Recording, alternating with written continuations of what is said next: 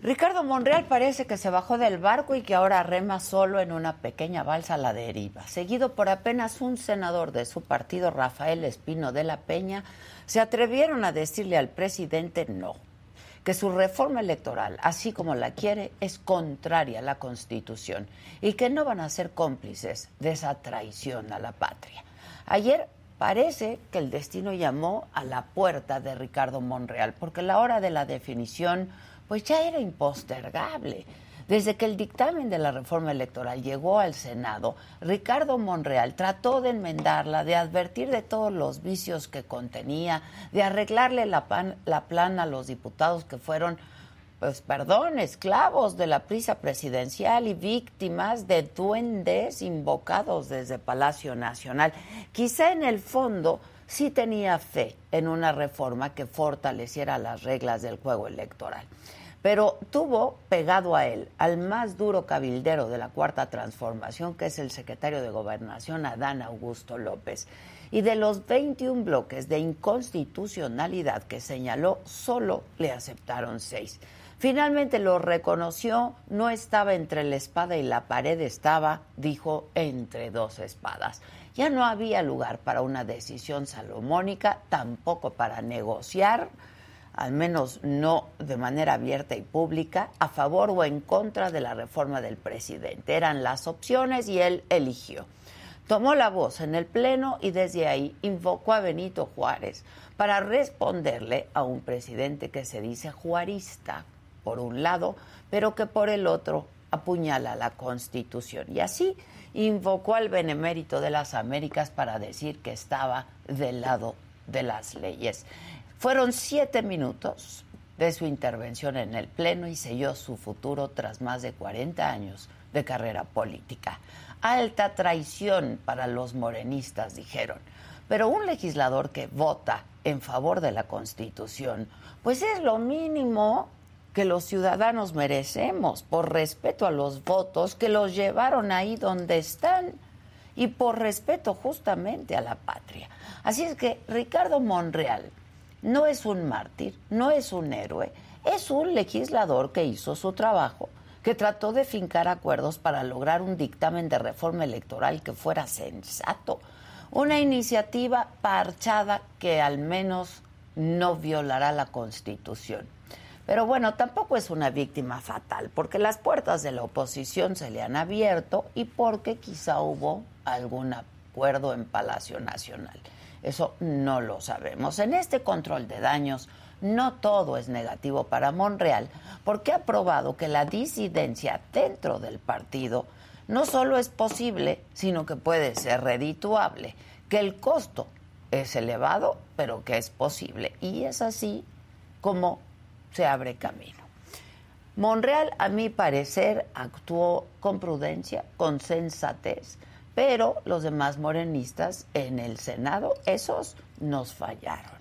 Porque la reforma electoral pasó y hemos llegado a un punto crítico, porque ahora la Suprema Corte de Justicia de la Nación es la instancia que queda para evitar que el INE sea cercenado sin anestesia, como hemos comentado en esta mesa, para evitar que el árbitro electoral se quede sin dientes, sin brazos, sin piernas, sin fuerza. Esta reforma electoral no devino del consenso, sino del rechazo al conocimiento, de una sordera monumental ante la crítica y la observación. Es un auténtico arrebato autoritario, porque en defensa del INE, no de los consejeros, ¿eh? del INE, de la institución más acabada de la transición democrática, han salido académicos, activistas, organizaciones de derechos humanos, ciudadanos y ex consejeros electorales, pero la verdad es que ninguno fue escuchado. La 4T los ha descalificado a todos en una canasta por igual y lo hacen siguiendo el deseo que viene de una sola mente, de una sola persona que tiene instalado un vicioso capricho contra el árbitro electoral. Y como alguna vez dijo Francisco y Madero, a quien tanto recuerda el presidente, son raros los que, con el poder absoluto, guardan la moderación y no dan rienda suelta a sus pasiones. La cuarta transformación es eso, un bacanal de poder que ha abandonado el camino de la razón. Yo soy Adela Micha.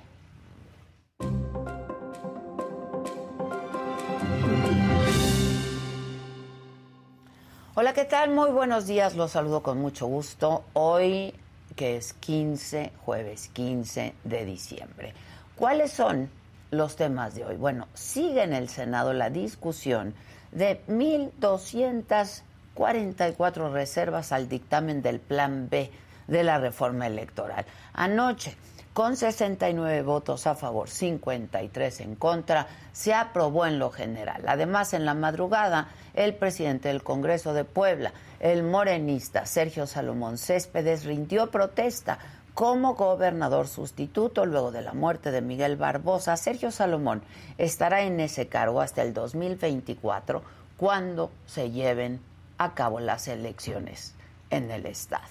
Y en Jalisco, la Secretaría de la Defensa Nacional desplegó un operativo con más de 2.000 elementos para localizar al coronel José Isidro Grimaldo Muñoz, desaparecido desde el pasado sábado. El militar habría salido de Jalisco hacia Zacatecas, pero ya no se supo más de él. En el escenario político, el Senado aprueba 12 días de vacaciones dignas a partir del 1 de enero del 2023, los trabajadores podrán decidir si toman sus 12 días mínimos de vacaciones seguidos o se los dividen como mejor les convenga. En la información internacional, el gobierno de Joe Biden demanda a Arizona para que retire de la frontera con México el muro de contenedores con alambre de púas en los otros temas, los festejos en Francia por su pase a la final del Mundial dejan a un joven de 14 años muerto en Montpellier y 250 detenidos en todo el país. Jugadores, entrenadores y organismos deportivos internacionales manifestaron su inconformidad con la decisión del gobierno de Irán de condenar a muerte al futbolista Mir Nasr Asadani por su apoyo a las protestas en favor de los derechos de las mujeres el documental de Netflix Harry y Meghan entre los más vistos de la plataforma. De esto y mucho más estaremos hablando esta mañana, quien me lo dijo Adela, así es que no se vayan, que ya comenzamos.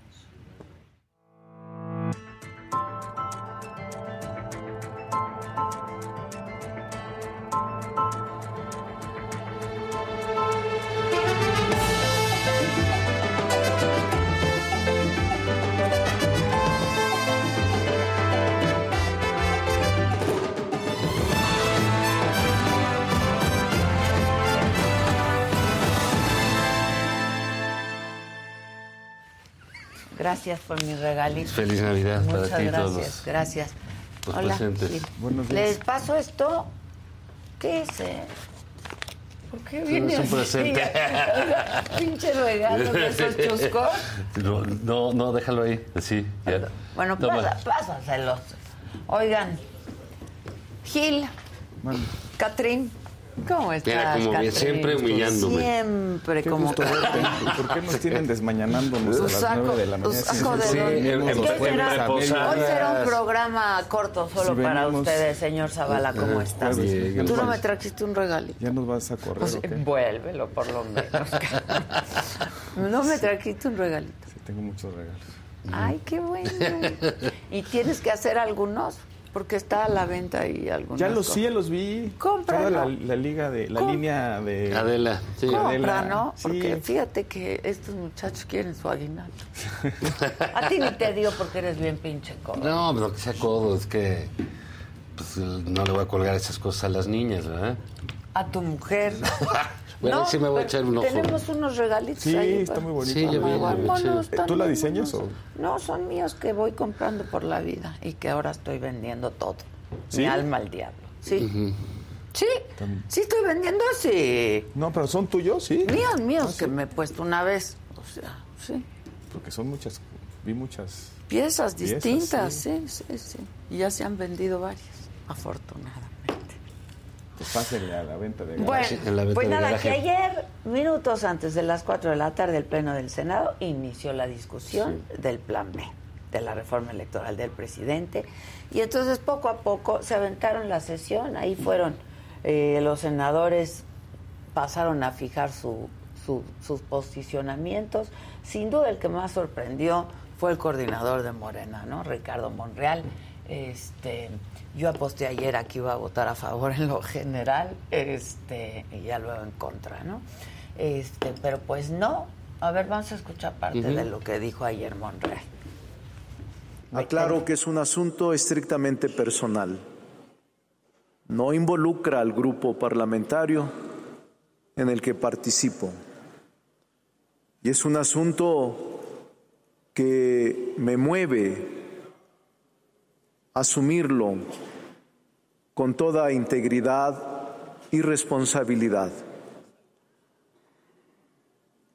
incluyendo los desenlaces, las consecuencias o lo que de ello resulte. A nadie debe extrañar que asumamos con integridad nuestros actos. No soy ingenuo y sea lo que me enfrento. Lo único que quiero es que se respete la Constitución. Y luego, justo a las 9 de la noche, 57 minutos, ya casi a las 10, el Plan B fue aprobado en lo general, 69 votos a favor de Morena, Partido Verde, Partido del Trabajo, 53 votos en contra de la oposición y de dos senadores de Morena, Ricardo Monreal, ya les decía, Rafael Espino. Esto es parte de la discusión que, por cierto, sigue en el Senado. No me vengan con que la democracia nació en el pesebre de la 4T y que México divide su historia antes y después de que nació Jesucristo en Macuspana. La democracia la debemos exigir y defender como Rosario Ibarra de Piedra, como Manuel Cloutier, como el ingeniero Cuauhtémoc Cárdenas en 1988, que repudiaron esa vergüenza nacional que se llama Manuel Barlet. Grandísimo duende, duende ese sí, de la trapacería electoral. Algunos de ustedes, no voy a decir un solo nombre, pero algunos de ustedes han reconocido ahí en los pasillos que esto está mal, pero no se dan el valor para votar como tienen que votar. Para decir en esto no vamos a procesarlo y no estamos de acuerdo, señor presidente. No tienen los tamaños. Y lo voy a decir con todas sus letras. Hoy lo que cada uno de nosotros, senadoras y senadores de la República, tenemos que decidir es si votaremos a favor de la democracia o a favor de consolidar un régimen autoritario. Y no exagero, desde hace cuatro años nuestro país ha vivido un retroceso democrático permanente. Y no ha sido, hay que decirlo, por error o por casualidad, ha sido por diseño, siguiendo la hoja de ruta del manual del populismo autoritario. Los senadores del grupo parlamentario de Morena estamos aquí porque una elección masiva y democrática decidió respaldar un proyecto de profunda transformación. Bueno. Se reservaron más de mil artículos para su discusión en lo particular. Les decía que la discusión sigue después de más de 17 horas de debate. Bueno, ya tenían que chambear, ¿no? Pues sí, no, pues una vez al año. Exacto. El dictamen aprobado reduce el servicio profesional electoral, fusiona la estructura del INE, los organismos públicos locales, los llamados OPLES, elimina la estructura permanente subdelegacional del INE y se prevé que al menos 2.175 empleados del INE sean despedidos con esta reforma y me imagino que de igual número serán los amparos presentados, ¿no? Este, a cambio de su voto, el Partido Verde y el PT lograron que se incluyera esta llamada cláusula de vida eterna que les garantiza la supervivencia como partidos políticos a través de la transferencia de votos que comentábamos el otro día, Gil, ¿no? Y consiguieron también que se mantengan los llamados guardaditos, que son los recursos que los partidos no gastaron en un año para que los puedan usar después. Y hace unos minutos, en la mañanera, el presidente fue cuestionado sobre si debe ser separado de Morena el senador Monreal luego de haber votado en contra de la reforma electoral y esto respondió el presidente. No, no, nada de purgas, por convicción y además porque no queremos que vayan a usar una actitud de intolerancia para eh, afianzar la creencia conservadora de que somos estalinistas. No, no, no, no, no, no. Nosotros tenemos una ventaja, una dicha enorme. Tenemos un pueblo muy politizado que pone a cada quien en su lugar.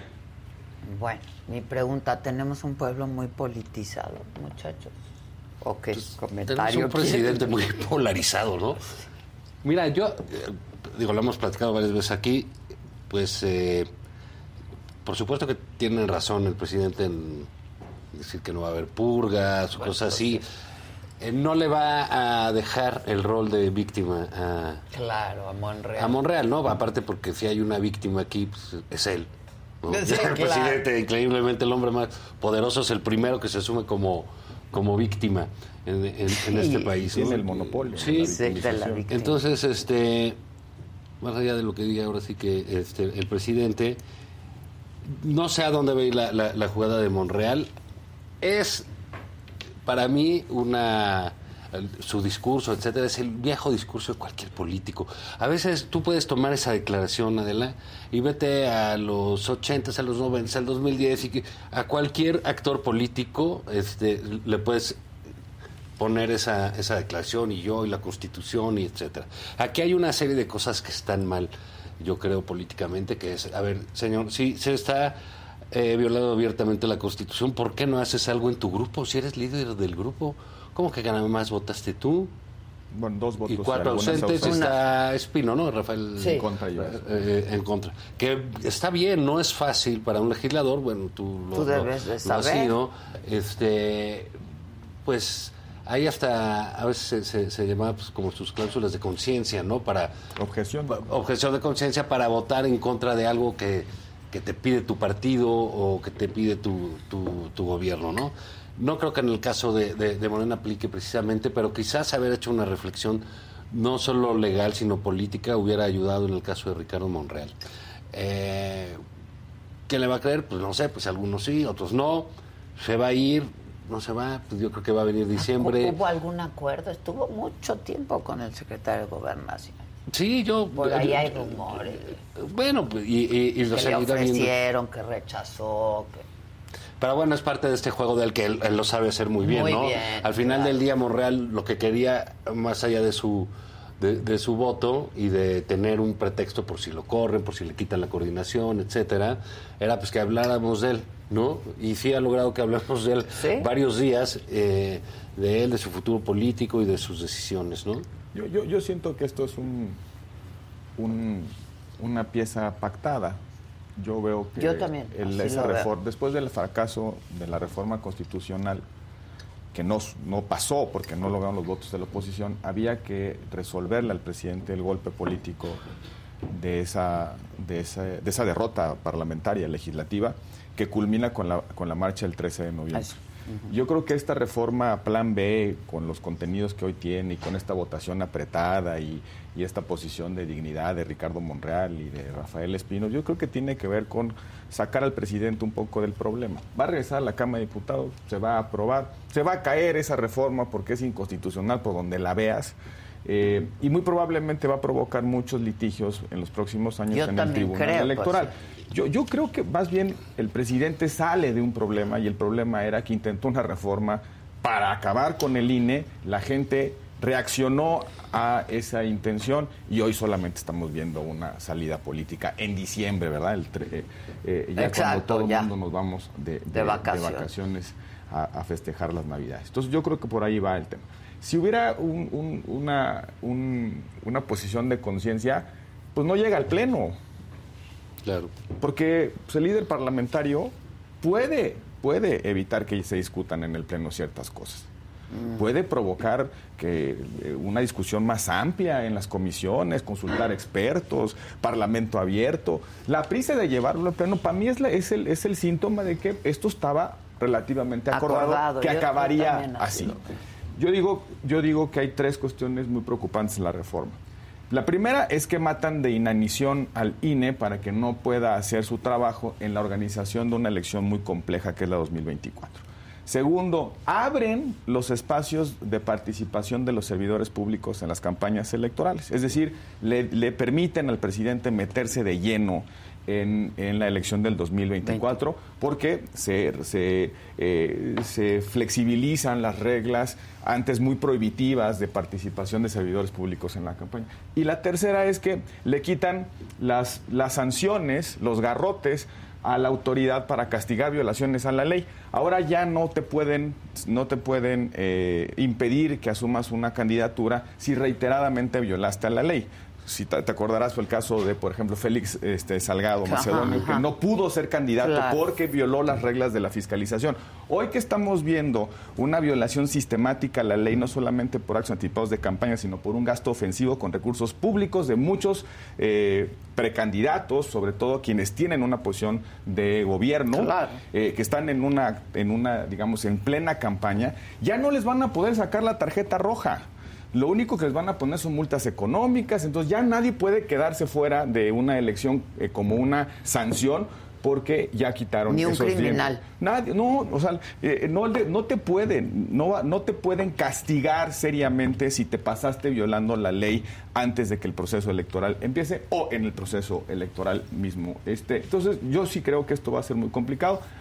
Eh, ¿Qué sigue? Este, se va a impugnar ante la Corte. La Corte, con los tiempos de la Corte, probablemente no resuelva de aquí a la elección del 2024. Bueno, lo que yo me he estado preguntando y le he estado preguntando a ustedes que le saben y a otras personas es si tiene la obligación de desahogarlo la Corte. Podría serlo, ¿no? Tendría la obligación. la premura, tendría, la, obligación, Porque hay, un, hay una, una etapa, un plazo que que establece el... Que está previsto, que es el inicio del proceso electoral. Exacto, y hay, hay, hay proceso electoral el próximo año. Pero a diferencia de otras leyes, eh, por ejemplo, cuando se aprobó la reforma energética o la reforma eléctrica famosa que se impugnó ante la Corte y la gente se fue por los amparos y ahí andan peleando.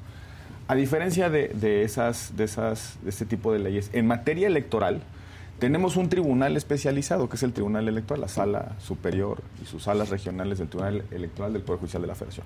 Ahí van a llegar directamente las impugnaciones. Hay un, hay un juicio especial laboral que resuelve la Sala Superior del Tribunal Electoral.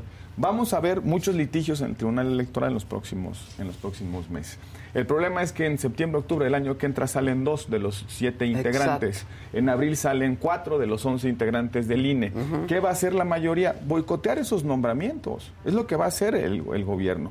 Si tienen una intención de desestabilizar las reglas y a los órganos electorales, a los árbitros, porque porque eh, no se sienten tan cómodos eh, de cara a la elección del 24. Si tú estás muy tranquilo con tus 80% de aprobación, si tus corcholatas son un derroche de carisma, tienes 22 estados gobernados, ¿para qué le metes inestabilidad a las reglas? No sería al contrario, si vas, vas arriba, no cuidas tu elección, si vas a ganar y vas y llevas una cómoda ventaja, no tratas de que nada eh, nada empañe, tu elección.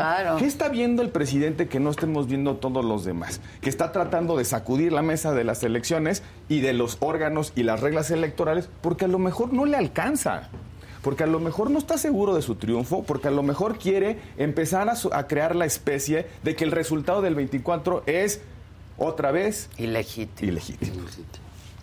Sí, es, es, es, digamos, pero estamos frente entonces estamos frente a un escenario catastrófico bueno pues es un escenario regresivo como en casi todo aquí no pero estamos regresando este bueno Germán lo decía de Cloutier estamos regresando 40 años aquí en términos de, de, reglas sí, pero ¿dónde están ahorita los Cloutiers, los Cuauhtémoc, no? Pues Cloutier se murió. Sí, se supone, pues sí, pero- Rosario se murió. ¿Cuáles son Cuauhtémoc, esos? este, que pues ahí está, ¿no? te van a dar la batalla. Mira, yo, yo, yo veo aquí en el, en, el, en el Senado gente que está dando la batalla, ¿no? La verdad, ahorita lo vimos, pero lo comentamos hace un mes con lo de la milita- militarización.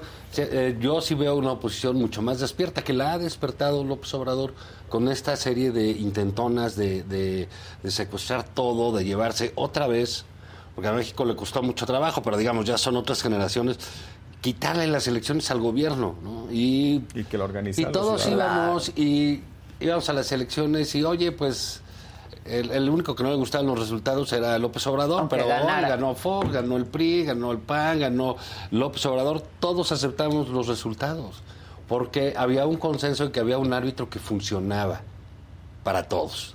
Y uno de los beneficiarios de tener ese árbitro es precisamente el presidente López Obrador, que llegó de manera eh, incuestionable al, al triunfo, más allá del si millones de votos más. Sí, millones sí, de votos. sí. Nadie dijo no estuvieron bien las elecciones, etcétera.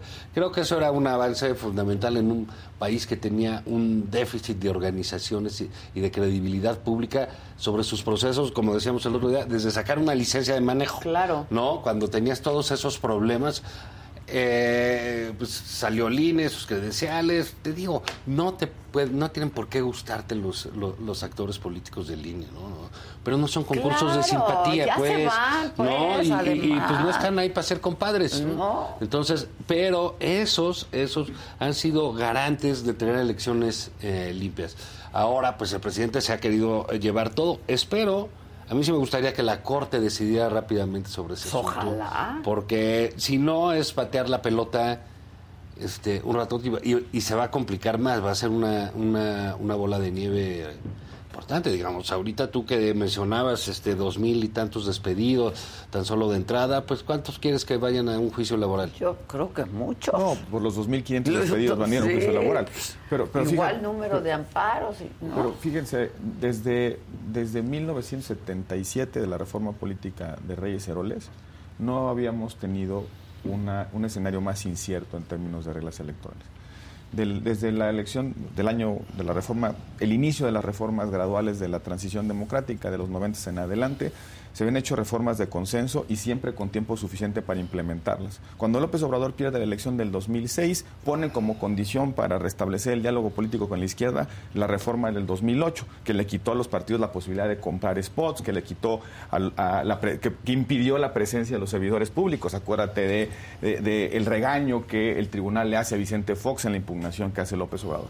En el 2000 pierde la elección, en el 2012 vuelve a perder López Obrador la elección y se queja de que hubo dinero público en la campaña, que se habían, este, que se regalaban gallinas, patos, Ajá, pollos, ¿te sí, acuerdas me aquella acuerdo, imagen que llevó a la sí, impugnación? sí. En el 2014 se hizo una reforma electoral que tenía que trataba de resolver la impugnación política de López Obrador en la elección del Incentivada 2012 por él, y le hicimos una serie de reformas para evitar el dinero público en las campañas electorales. El presidente con esas reglas corregidas llega a la presidencia con 30 millones de votos en el 2018 y ahora, un año antes de la elección, cambia las reglas del juego para sí, sin tener consenso, sin eh, hablar a la oposición, sin considerar al árbitro y de verdad sacude la mesa de las elecciones en lo más importante que es tener mesa, Claro. que es la de, la- de las reglas y de la autoridad, Claro, sacude claro. la mesa y, y vamos a ver qué pasa. Va a ser, si la Corte no resuelve pronto, si no se invalidan estos contenidos francamente inconstitucionales y vamos a un territorio de inestabilidad, la elección del 2024 va a ser una elección violenta. Porque cuando no hay reglas y cuando no hay árbitro, ¿qué pasa en un partido de fútbol? Pues se pelean los jugadores y los de la grada salen y se avientan a la cancha. Por eso teníamos autoridades fuertes y reglas estables y claras. El presidente, literalmente, ha desmantelado lo único que teníamos de certidumbre en, en los procesos políticos en nuestro país. Sí.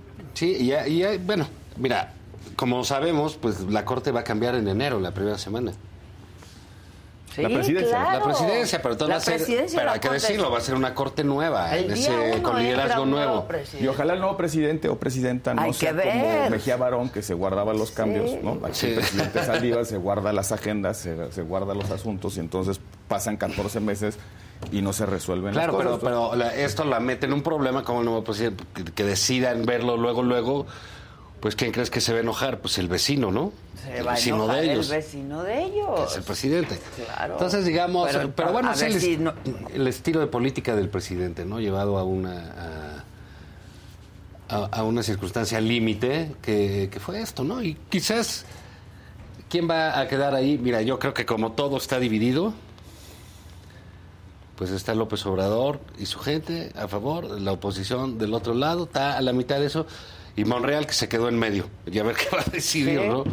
Que lo que decida ya va a ser, este, no va a ser tan significativo como esto, ¿no? Pero en fin, es, es, es un proyecto que está por venir, ¿no? Y creo que va a ser, no va a ser del, del tamaño de este, porque pues Monreal no le va a dar para tener un tamaño de estos y peleas con el presidente, que ya quedó claro que va a seguir sin hacerle caso. No, con el presidente no te peleas porque pues, no te alcanza, ¿no? No. Pero para mi gusto es más redituable para Monreal la disidencia. Porque si no, pues va a ser Ah, mientras esté ahí, sí, pues sí. Exacto. Sí, Exacto. mientras esté ahí, sí. Pero incluso, incluso mientras esté ahí, ¿cómo gana notoriedad? Pues asumiéndose como la conciencia crítica de Morena. Exacto. ¿Cuántos inconformes en Morena va a haber? hay? ¿Cuántos van a estar inconformes cuando no les toquen las candidaturas? Entonces, Monreal puede ir, puede ir encabezando pues ese movimiento de inconformes dentro de Morena, porque no va a haber para todos, ¿eh? No, no alcanza y- No, y para eso, lo, para eso que será en agosto. Pues cuando empiecen las, las, cuando se empiecen a repartir las candidaturas, de entrada, todos los senadores hoy de Morena se van a querer reelegir, ¿verdad? Muchos van a querer ser gobernadores, los diputados se van a querer reelegir, algunos otros van a querer entrar a la Cámara.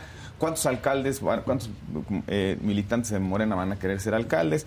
En esa repartidera, pues se van a quedar algunos sin nada. Ahí vendrá, pues obviamente, pues una molestia, un malestar, de- de- sobre todo de un, de un partido que no es partido, porque Morena no Es es un no es partido un político. partido. Vean, o sea, eh, eh, lo que está pasando en Coahuila, por ejemplo, ¿no? Este, el, el presidente dice por encuesta, se decide a favor De del senador Guadiana y el subsecretario del gobierno federal Dice- dice, que hay que hay trampa. El subsecretario del gobierno federal. Y entonces sale el presidente a darle un estate quieto. No, dice, si no les gusta, pues se van, ¿no? Este, entonces, es- eso te- esto lo que, lo que te revela, pues es que Morena no es un partido político, no tiene reglas, solamente es, es el liderazgo de López Obrador y lo que diga López Obrador Y a través de capricho. Sí, pone las reglas, él hace las reglas y, Y, y- y tracatán, ¿eh? Pero estamos preocupados o no, porque No, pues sí, O sea, sí, no, sin duda sí. es que en este país se hacen cosas y despertamos como Mira, si nada fíjate, yo rescataría algunas cosas. Uno, así como el presidente hace sus cosas y junta a su gente y están este, unidos en eso, también junta a los de enfrente. O sea, vimos una carta que firmaron, quién sabe cuántos, ex consejeros electorales, pues todos se consideran. Que ni se llevan entre ellos. Los propios consejeros de ahorita que están peleados a tope, se juntaron para decir esto está mal y esto va a ser una regresión. O sea, eh, también creo que esas este, batallas también pierde el presidente en eso, ¿no? Porque ciertos aliados que tenía o ciertos pleitos que se podían dar de otra manera o que podía alguien más pelear por él, ya no va a suceder. Sí. Y, y, la, y, y se va perdiendo legitimidad, ¿no? Porque eso es otra cosa. El, Ahora, yo, yo te diría una cosa, sí estamos preocupados porque ahora en vez de tener elecciones vamos a tener un gran pleito nacional, Exacto. que es lo que va a haber, ¿no? Un poco lo que decía Roberto, y pues, oye, pues si no va a haber árbitros, si nadie va a estar contento, porque el primero que va a golpear al árbitro, quede quien quede, así mande a su eh, fiel escudero y paje Florín, a quien quiera, va a acabar peleado con él. pues imagínate la final Francia-Argentina. Y de repente, pues, borran la raya de la cancha. Y en lugar de tener un árbitro de FIFA primer mundo, mandamos un árbitro de fútbol llanero de aquí de, de- de- del Estado de México. Se armó un de- mega Pues, un desmadre. Y, y- y evidentemente la gente que está en la grada pues va, va a querer intervenir. Sí, va a ser violento. Va a ser muy complicado. Eh, eh, por, ci- por cierto, se me olvidó decir una cosa importante, la reforma. Se, se llevan el dinero para hacer las credenciales del lector. O sea, muy probablemente el año que entra no se van a poder expedir o renovar las credenciales del lector. Porque no va a haber Porque no hay dinero. y porque el INE no va a tener capacidad para hacerlo. Ya meterte hasta con la credencial del elector. Deja ¿Qué es tú la que sea el instrumento eh, para no, votar. Identificación No, pues es la. Identificación de la gente, De la hombre. gente. O sea, no, sol- no, no, no, no solamente hay que desquiciar la vida política del país, sino desquiciar la vida cotidiana de las personas, hombre. O cómo se abre una No, cuenta de pues banco, se hace va a un hacer trámite unas a este- mano. Pues es que es, que es- firmadas por él. ¿no? la, la- el- el- la barbarie, pues, ¿no? O sea, ya cuando no te importa absolutamente nada, eh, pues pasan estas cosas. Ahora, yo, yo creo, ojalá que esta, que este, que la defensa de las reglas de la democracia provoque que las oposiciones se despabilen un poquito más. Oh, Ya estamos viendo, yo creo que fueron enormes, muy buenas participaciones Oye, de senadores. Germán, Claudia Ruiz Claudia. Germán Martínez, este, Yulem Rementería. Emilio Álvarez y Casco. Sí, es una defensa sí. muy decorosa, Lili Teis, una, una defensa muy decorosa de, de lo que se está, lo que está en juego en esta elección.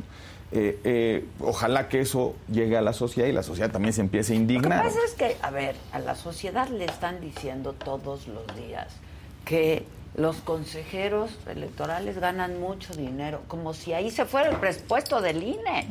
No, o sea... eh, eh, Bueno, pues es vamos, parte del discurso. Es parte del discurso. Y, pero fíjate, pues, nunca más un fraude electoral. Bueno, pues, pero como de cuál hablas? Del 2012. ¿De, de- de cuál, Él- cuál- sigue- de cuál habla él cuando insistiendo, nunca más un fraude electoral? Pero ¿cuál? documentar nada que hubo fraude en el 2012 que él ganó. Pero si son senadores por las elecciones que, Además. que tuvieron. En fin, no Además. sé, es así como que. O sea, en la misma casilla se votaron, en 2006, en la misma casilla se recibieron los votos por los cuales Morena. ganó Felipe Calderón la elección y Marcelo Ebrard la Ciudad de México. Sí. O sea, ¿cómo se hizo esa trampa?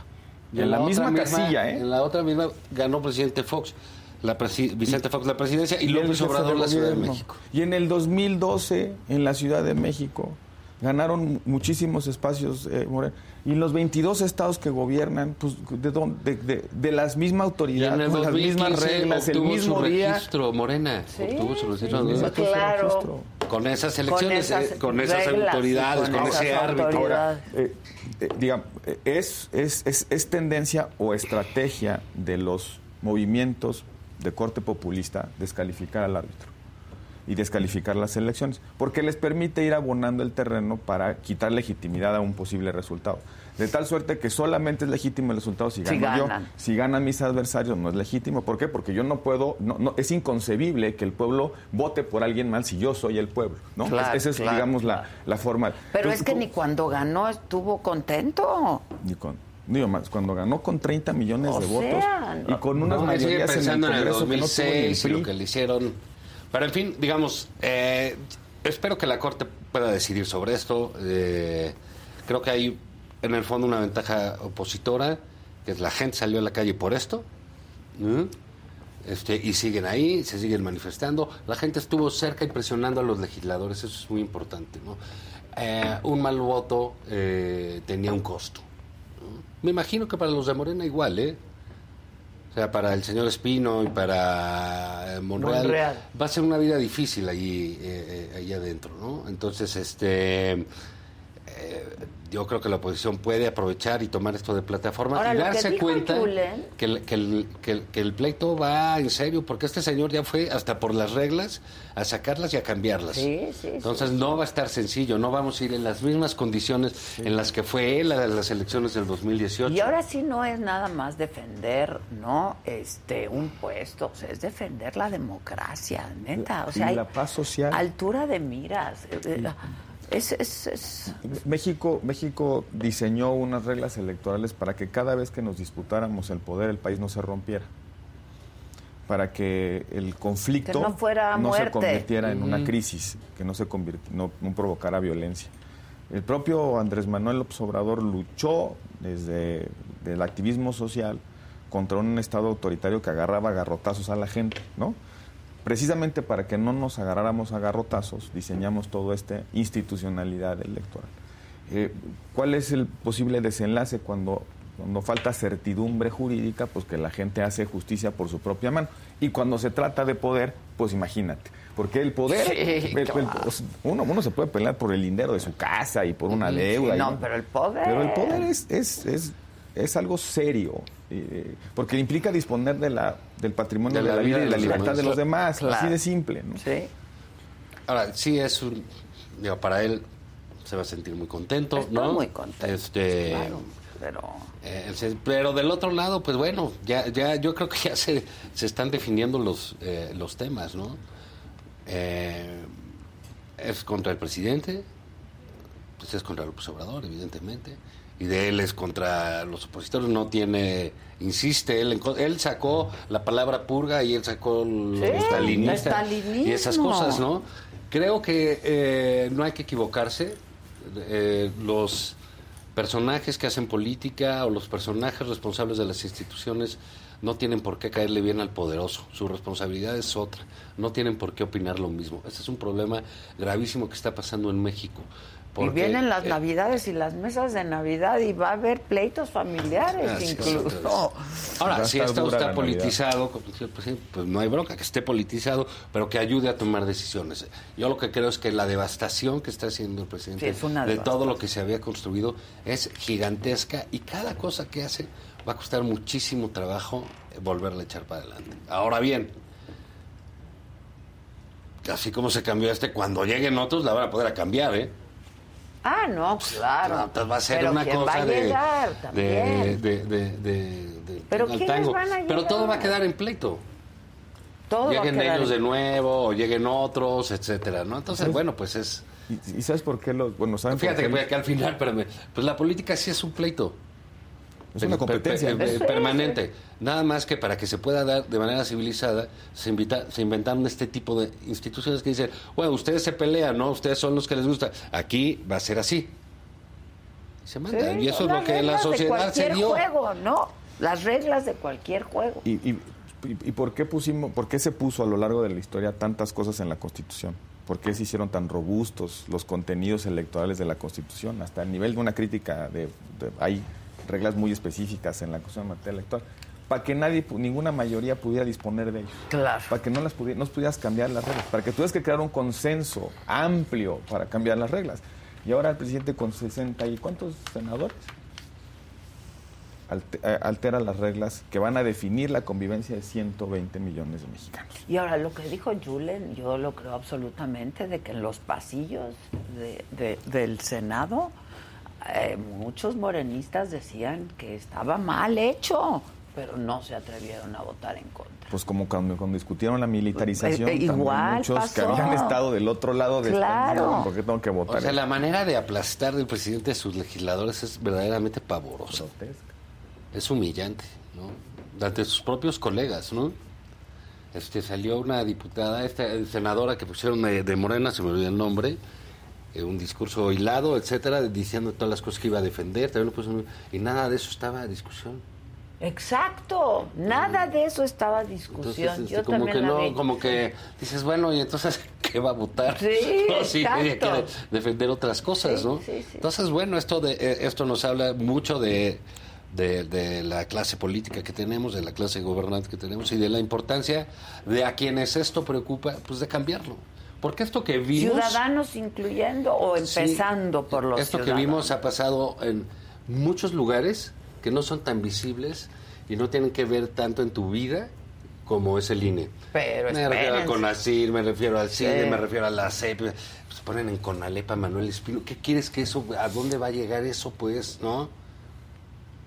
Entonces es, eh, es, pues es la crónica del, de, de- de este gobierno, ¿no? La destrucción de, Y de, yo de creo que estas instituciones. Así pasarán a la historia, ¿eh? o sea... Es una parte sí, ¿no? Otra parte pues es eh, innegable el liderazgo que tiene este señor. Ah, en eso su- también, así va en a pasar a la pero historia. es cuando te das cuenta, ¿no? Del viejo de éramos felices y no lo sabíamos, ¿no? Sí. Cuando estaba el PAN, por ejemplo, que a nosotros nos tocó, eh, que estaban los presidentes, los presidentes Fox y el presidente Calderón sufrían con el PAN. Con su parte de partido. Con su Puta, propio era partido. con los que peor se llevaban. Sí, porque- sí, sí, sí, porque pues querían tener, había chamba y ¿no? decían, no, esto así no, presidente, esto tiene que ser así. Le decían que no. Con- con la- Y, y bueno, y se peleaban, pero a tope. Las iniciativas primero las negociabas con el partido. Con el PAN, cosa que les desesperaba, porque todos tenemos aquí nuestro priista, todos los mexicanos tienes que obedecer a- al Pues presidente. no. Les costó mucho, pleitos muy duros, muy fuertes, públicos varios de ellos. Eh, al presidente Pedro tampoco le parecía bomba todo lo que pasaba, pero bueno, traían ahí otro ánimo, pero les costaba trabajo su partido. Y eso tenía mucha fuerza porque eh, le daba vitalidad a la vida democrática, te hablaba de cierto pudor político. Era el primer que no hay contrapeso. pudor el primer político, contrapeso sí. era tu propia casa. ¿no? De poderes, poderes, Claro. ¿no? Entonces, pues eso está absolutamente deshecho aquí, ¿no? Entonces, bueno, pues es... eh, Está. Y mientras decide la corte, ¿qué? O sea, estamos en No, el pues limbo. esta es la- Mientras es- decide la Corte, pues es pelea cuerpo a cuerpo en las impugnaciones ante el Tribunal Electoral, que son como, como las especies de los amparos, ¿no? Y, y cada cosita pues se va a discutir en, en- en el Tribunal pero la Electoral. ley queda. La Pero ley No queda la. Mira, y hay, un- y hay un problema adicional. Como es una ley normal, ordinaria, ¿no?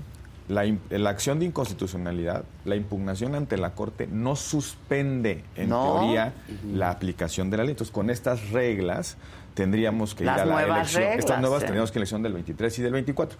Solo hay un, hay, solo hay un precedente que ojalá utilice la Corte.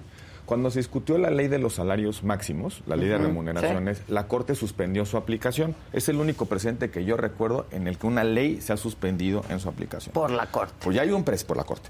Ya hay un precedente, ¿eh? se trataba de los salarios de los, de los funcionarios públicos, incluidos los ministros. Ojalá que, siguiendo el precedente, Claro. digan, se suspende la aplicación de la ley electoral. Hasta que reforma resolvamos. hasta que resolvamos. Entonces vamos con las reglas anteriores. ¿Por qué? Porque si se aplica esta ley, y si- a- a- en, la, en la lógica de que se va a caer, si se aplica, el daño puede ser ya irreversible. Irreversible, Imagínate claro. que tengan que correr a 2.500 funcionarios del INE, que tengan que compactar la estructura, que tengas que cumplir con estas reglas y, ha- y hagas a un INE absolutamente incapaz de asumir sus facultades. Y luego te diga la Corte, siempre no, vuelves Ahora a- vuelves a contratar y vuelve, vuelves. vuelve, vuelve al, esta- vuelve al estado que guardaban las cosas. Entonces, hay muchas razones para que la Corte suspenda la aplicación de esta ley. Insisto, ya hay un precedente. Pero mientras tanto, el, el cuerpo a cuerpo se va a dar en impugnaciones de todos los días. Oiga, le presento una queja por actos anticipados de campaña a un candidato, ¿no? Y me dice, oiga, pero vea usted visiblemente la violación. de la ley". No, pues nada más le vamos a dar una amonestación. Claro. Oiga, pero si esto amerita este, tarjeta roja, como las tarjetas Fuera, rojas claro, que ya venía aplicando. Entonces, todas esas cosas te- tienen que, van a ir discutiendo en, en el tiempo. Ahora, que, que- que regreso a una cosa que me parece bien importante, la renovación del INE. Cuatro consejeros. eh, en los próximos meses. Ya empezó, de hecho, el proceso, el proceso De elección. De sel- Y, y te- y es un proceso bien complejo. Hay un comité de selección, ese comité de selección manda quintentas a la Cámara de Diputados, la Cámara de Diputados los vota, si no hay acuerdo, se insaculan y la Corte al final hace un sorteo si no, si no hay decisión. Pero, pero sí hay una posibilidad de que no tengamos el árbitro completo, es Sí. decir, que no lleguen los jueces de línea a la claro. final de, No, no, Francia, de. Francia Argentina. Sí, claro. Entonces, en el diseño, o sea, hay unas muchas señales de alarma, muchas, eh, mu- muchas, muchos síntomas de que esto sí va en serio, ¿eh?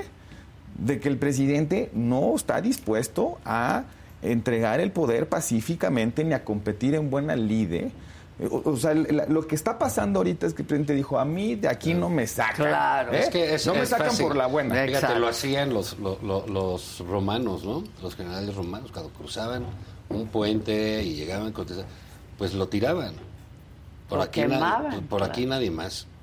Nadie más Sí, pasa. Nadie más pasa. Pues si ya llegué yo aquí, no, Y- y- y no quiero que me uno lleguen de los, los otros. senadores ayer, no me acuerdo quién fue, diciendo, y vamos a- y nos vamos a quedar en el 24 y nos Sí. vamos a quedar en el 30 Es y luego en el furor, ¿no? 36 Pero sí es- y lo- o sea, Sí, sí no, es- hablando de, de qué es esto. Y, y creo que lo, lo- lo que viene va a seguir este pleito, porque el presidente va a seguir subiendo a Lorenzo Córdoba al pleito y lo va a quitar Ah, no, y va a decir. claro. esto va a seguir. Incluso cuando ya no esté, va a seguir ojo, el pleito. también, digamos, en el análisis más allá, digamos, de estas cuestiones legales y tan puntuales, ¿no? Como, Como el Roberto Catrín. con su naturaleza crítica y su ojo avisor nos ha desplegado, ¿no? pues también hay un rollo. Les dio una causa a los suyos, Claro. el presidente. Sí, ¿Sabes? Porque de repente estás en el poder y Y de repente dicen, no, esto está mal y todo, y quién sabe qué, y, y te empieza a ganar, oye, pues ya hay varios lastimados en Morena, y dicen, Claro. no, hijos de la fregada, aquí me hicieron la gandallada, que nos vamos al PRI, que están muy jodidos y nos decir, puede ser, Puede ¿no? ser. Y ahí van, y ahí van. Y esto les da un espíritu de unión y de lucha, y de vamos a defender a nuestro presidente, y pues eso pasa, y así es el legislativo, no me dejarás mentir, tú que lo haces, o sea, cuando iban a entrar y to- todos los panistas cerraron las puertas y unos con extinguidores, o cuando se pelearon unos, o cuando Muñoz Lero que interpeló al presidente Claro, y que no se le dejaron ir tomar a patar a nosotros. sí. O sea, son este eh, microclimas donde se genera pues el ambiente eh, político más ríspido. Para Y eso se es. reproduce cierta teatralidad de la política, Claro, ¿no? Y el. Parlamento es el espacio Que lo requiere, ¿no? Claro, pues porque se hacen visibles los argumentos Claro, ¿no? a través de estos gestos, estas dinámicas, se hace visible en ciertas cosas. Y, y- y yo creo que es la función del Parlamento también, ¿no? Yo, no- yo coincido con Juan que, que esto es normal. Ahora, pero yo, yo lo que oí ayer de los senadores de Morena es que ni siquiera saben que estaban votando. No, nunca han que, es lo, lo más preocupante. Alguno dijo ayer, es que nosotros queremos que los, el pueblo vote por los legisladores. Oigan, la- el plan A del presidente eran que todos los diputados fueran pluris. Exacto. Todos fueran pluris. Pero argumentaban que no iba a haber pluris. Pero decían, eh, Es que no lo decían con una convicción ¿no? de, Sí, no, es que sí, vamos a volver el poder a la gente. Pues si vas a convertir a toda la Cámara de Diputados en una Cámara pluri. Sí, sí, sí, sí. Eh, el, eh, va- vamos, a, vamos a elegir a los órganos electorales. Ayer todavía lo decían, que esta reforma se trataba de que votáramos por consejeros y magistrados electorales. ¿De verdad? Es que no la leyeron. No saben qué No saben que están No, es- es, es votando. pavoroso eso. No estaban. Y además es una enorme irresponsabilidad. Haz de cuenta que entras, digo, el, el Congreso también sana ciertas cosas, tiene una función curativa de problemas sociales. Imagínate que vas con el doctor y el doctor no, no sabe el diagnóstico que traes y te opera. Oiga, ¿y de qué le vamos a operar? Pues no, ahí lo opera lo, Pues que sí, quiera. Haz de sí, cuenta. hazle ¿De, lo qué que se trata, quiera, ¿De qué se trata esta ley? No sé, pero apótala. Sí, Porque el presidente dice. Sí. Porque el presidente ya nos dio la instrucción y porque se trata del presidente y pues hágale como se pueda. Tiempos asiagos, ¿eh? Tiempos Tiempos asiagos. Sí, asiagos. tiempos difíciles. Tiempos difíciles. Oye, Barbosa era cuate. Muy cuate, un Sí. gran amigo. Yo lo defino como un gran rival, pero extraordinario amigo.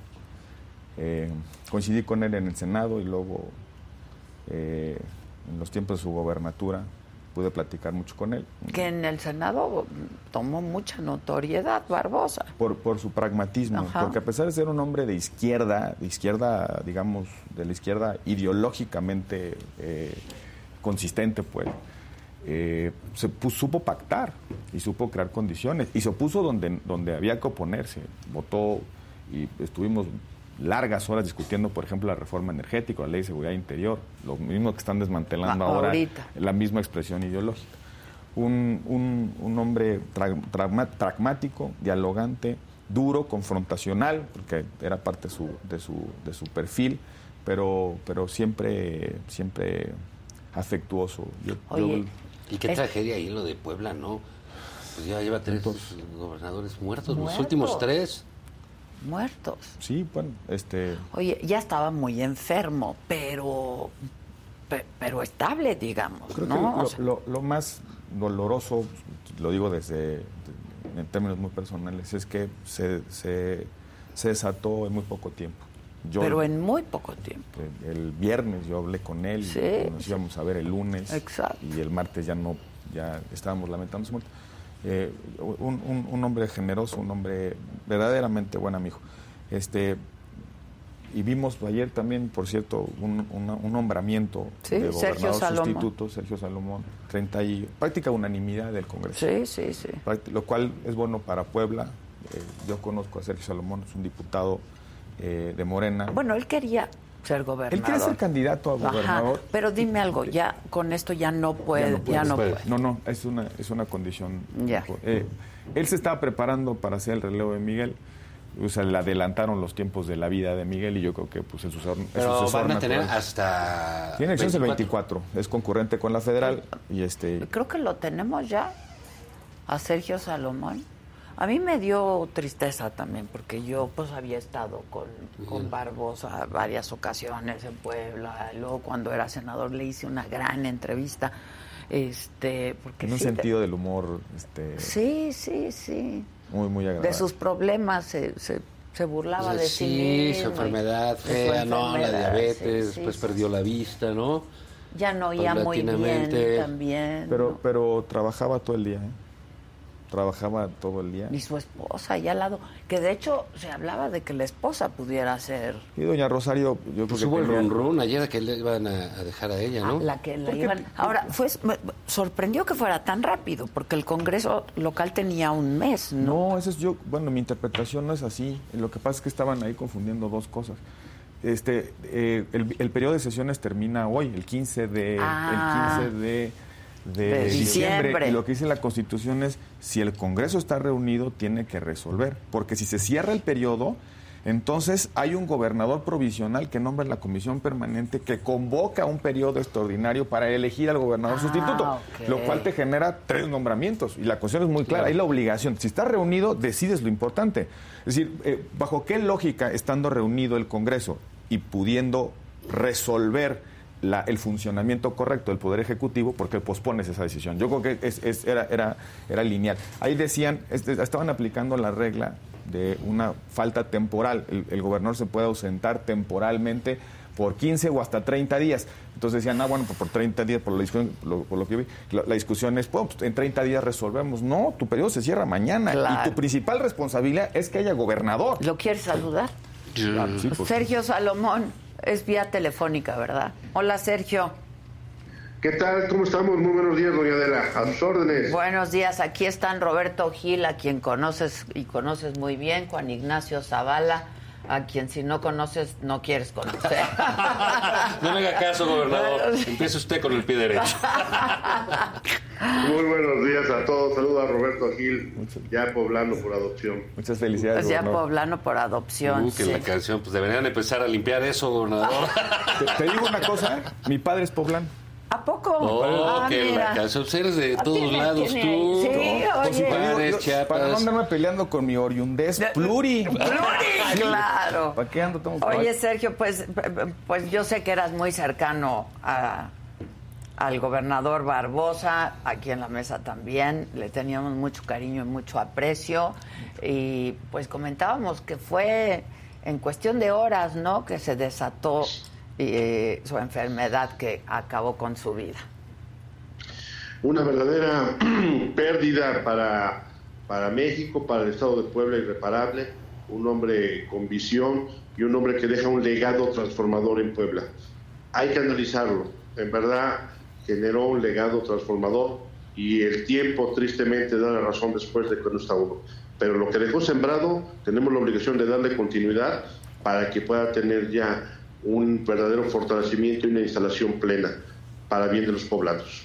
Oye, justo comentábamos esto, ¿no? Este, de, yo tenía, tenía la idea de que tenía el Congreso un mes para, pa- para nombrar a, a un gobernador sustituto, pero aquí Gil, que todo lo sabe, nos corrigió. Pero ¿cómo estuvo, Sergio? Mira, tenemos que darle certeza y, y- y tranquilidad a Puebla. Y para eso está el Congreso, donde se toman las decisiones del pueblo.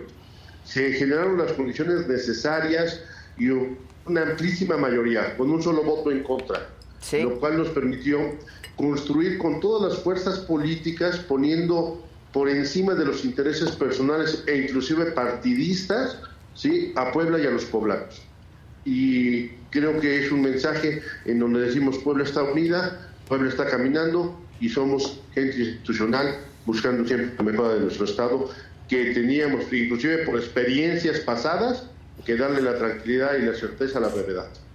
Este, oye Sergio, también comentábamos aquí hace unos minutos, no sé si escuchaste, si lograste escuchar, pues que tú venías preparándote para ser gobernador, para ser candidato y para sustituir en su momento a Barbosa. Así es, habíamos tenido la oportunidad de poder pronunciarnos esperando los tiempos propios de la ley, pero si a mí me preguntas cómo me siento, me siento muy orgulloso de poder caminar de la mano de don Miguel Barbosa Huerta y darle seguimiento a su legado. Eso es lo que Para vas mí a eso hacer. es lo más importante. Eso es lo que vas a hacer, dar continuidad y dar seguimiento. Así es. Ahora como gobernador. Así es, así lo haremos con mucha certeza, siempre con el tema de la aplicación de la ley y siempre entendiendo que don Miguel fue un respetuoso de la Constitución y tenemos que seguir su ejemplo. ¿Quieres comentar algo, Gil? No, y, y, yo, yo he tenido la oportunidad de conocer a Sergio Salomón, sé de su talento, de su apertura, de su capacidad de diálogo. Es un hombre dialogante y en este país se necesita dialogar para resolver los problemas. No por casualidad, práctica unanimidad en su elección. Eh, yo, yo, eso, eso te revela el, el perfil, el talante de, de el ahora gobernador y desearle muy buena suerte en estos años para consolidar un proyecto que coincido, tenía mucha visión, eh, un hombre muy trabajador, muy responsable, a pesar de sus convicciones fuertes, siempre estaba dispuesto a entenderse con los demás. Y, bueno, pues desearte la mejor de las suertes, eh, gobernador. Gracias, estimado Roberto. Sabes que Pueblo es tu casa y espero poder verte. Gracias, gobernador. Espero que la nuestra también, Que un día gobernador. inviten a comer, ¿no? Sí, con lo rico Mole que se cadera. come en, en Puebla. Es su casa, Puebla, por favor. Por favor, es su casa y que sabe muy bien caminos, don Roberto. Muchas gracias. Este, ya habrá oportunidad, espero, Sergio, de hablar más largo. Claro que sí, será un honor, Mu- estimada Adela. Muchas gracias. Gracias, Sergio. Un A abrazo. ustedes, salud. A Saludos.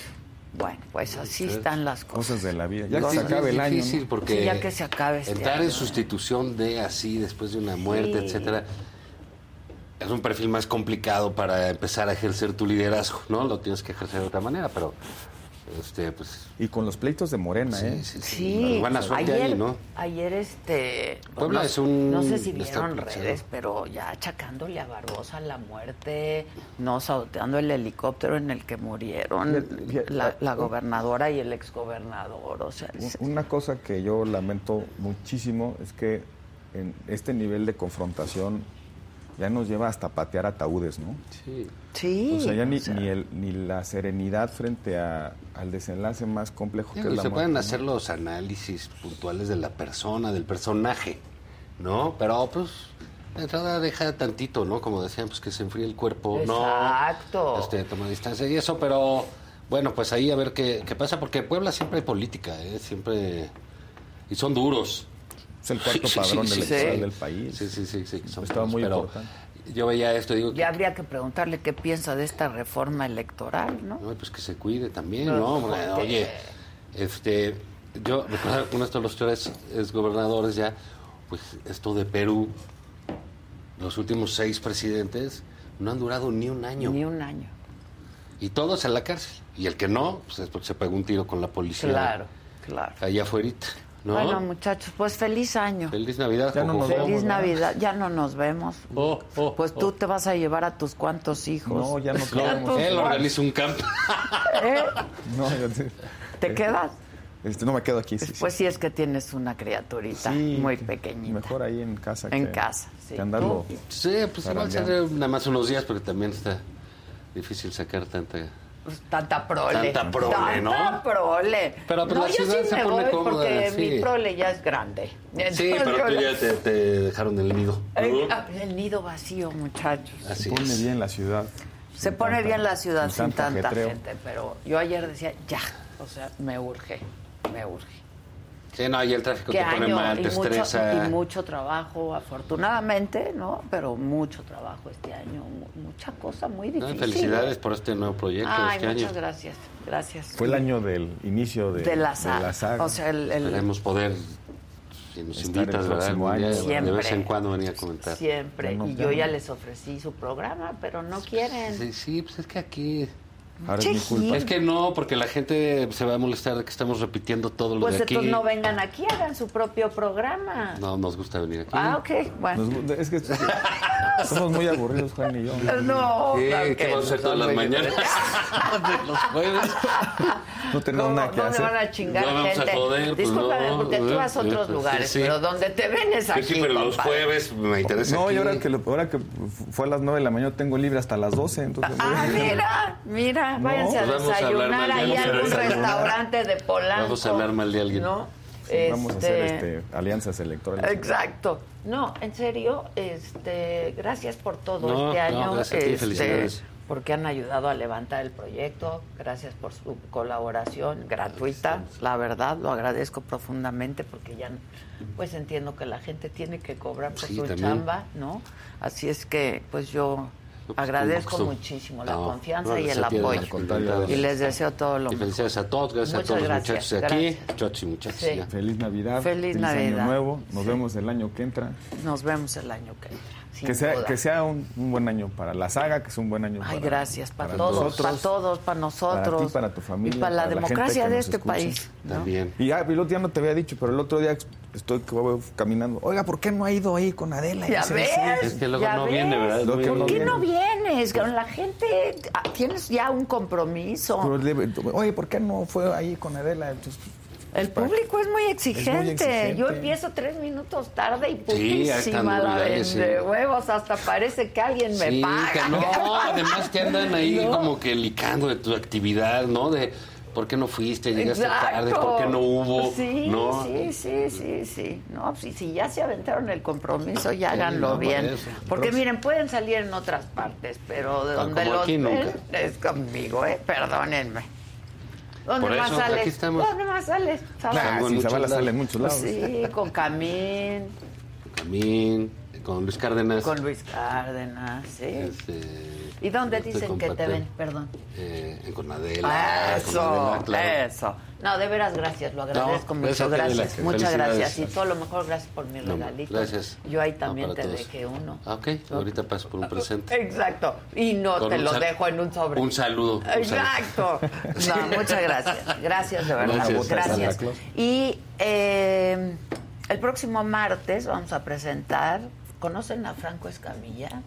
Es un, un, un, pues un youtuber, ¿no? ¿Eh? ¿Influencer? Un Estandopero. comediante, pero tiene un éxito brutal, Ah, es de no. Monterrey.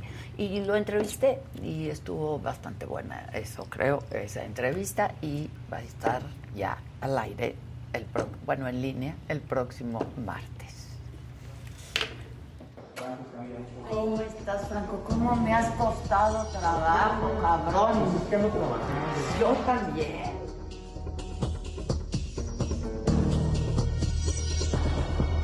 A mí me gusta mucho tu historia. Muchas gracias. Con tu jefe tuviste una rel- relación complicada, ¿verdad? Sentía que había perdido a mi papá tres veces.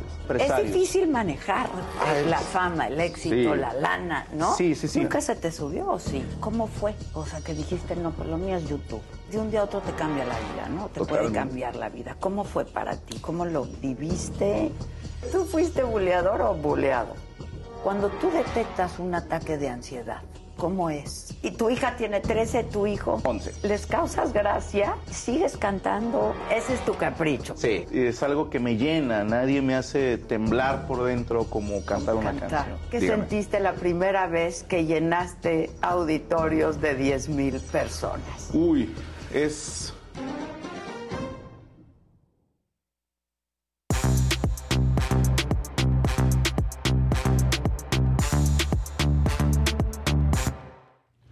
Buenos días. Buenos días. Noche larga, me la pasé. días. Sí, buenos días. Ah, yo pensé la que viene al rato. No, tarde larga, tarde larga. Tarde Sí, larga. tarde larga. Sí. Tarde larga.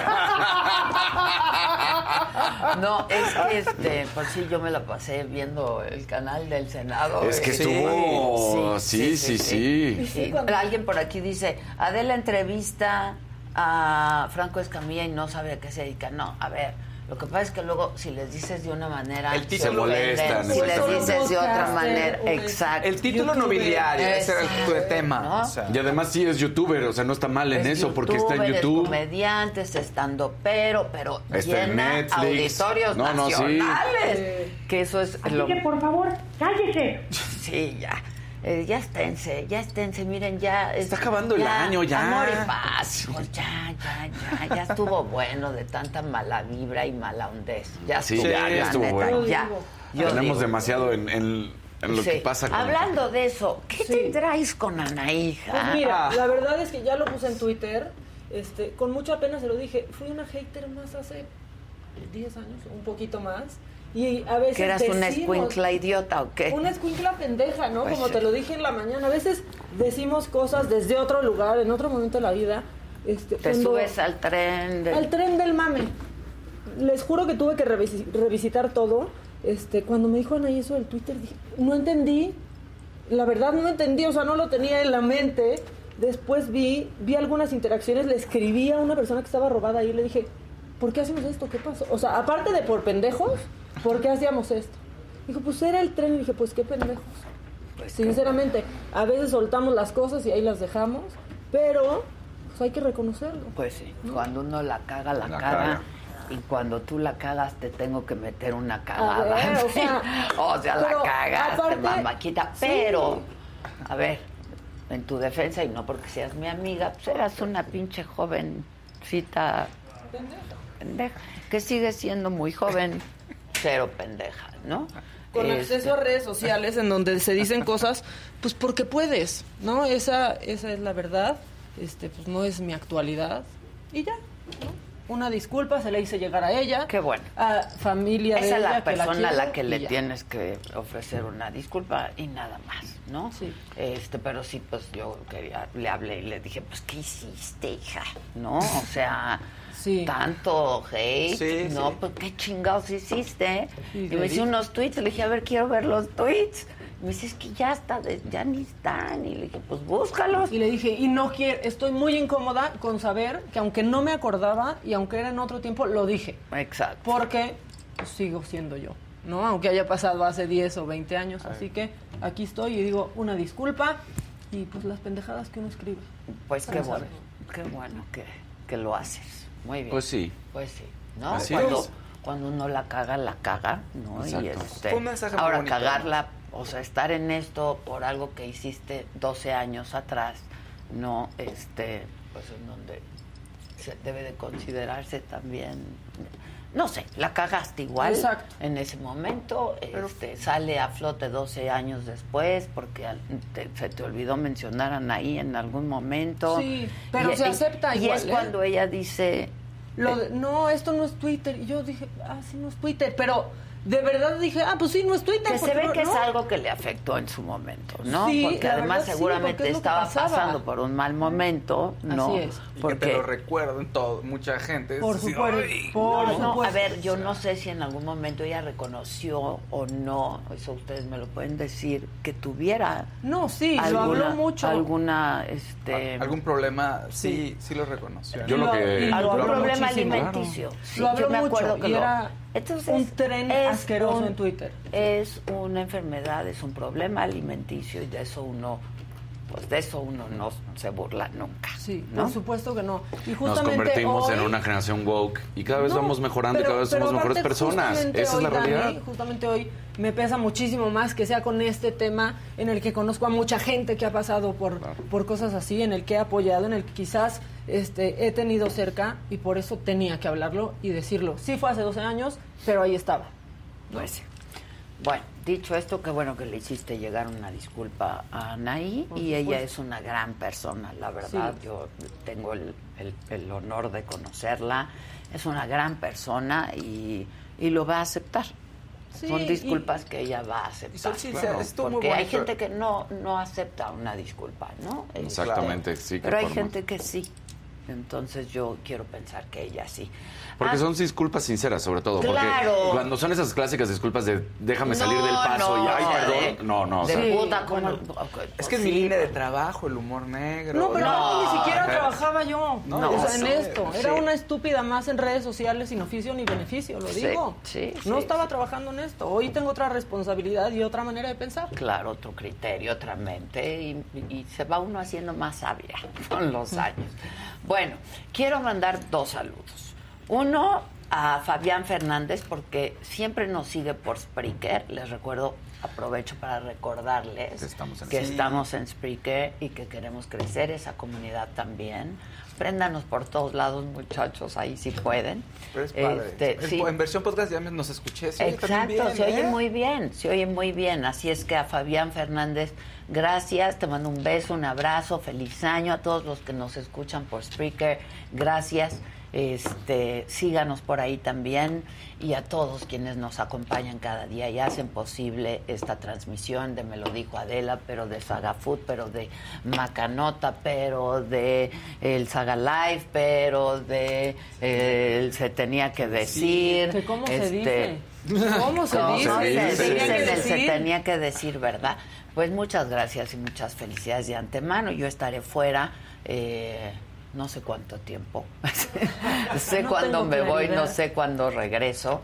Estaré fuera porque me voy unos días de vacaciones, pero además tengo unos asuntos que atender ¿Te vas de personales. ¿Eh? Ya- ya te van a empezar, ¿te vas de vacaciones?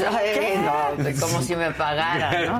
Este, sí, la verdad es que esta, la saga ha sido una fuerte inversión emocional, de trabajo, de compromiso, de responsabilidad.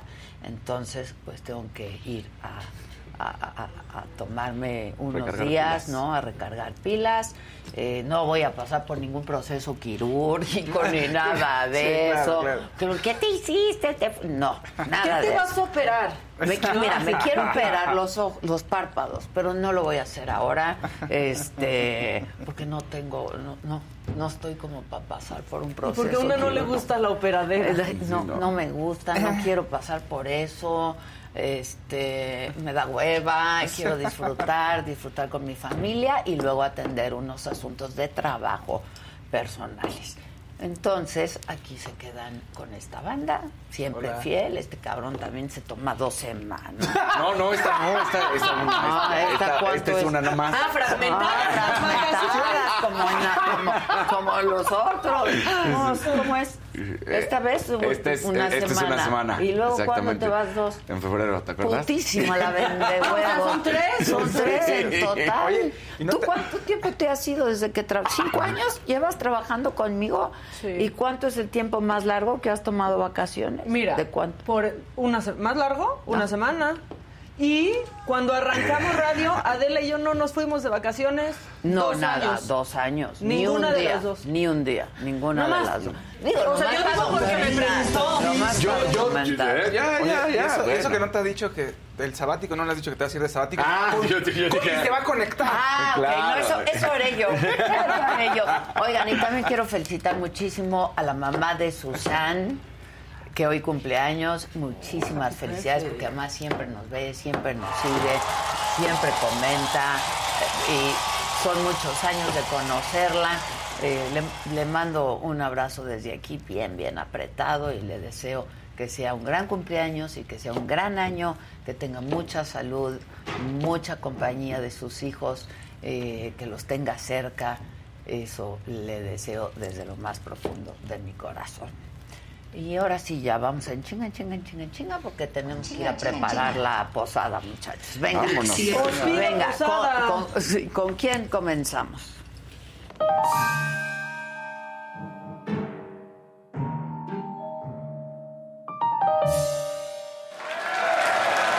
Va a durar menos que, el que la sesión en el Senado.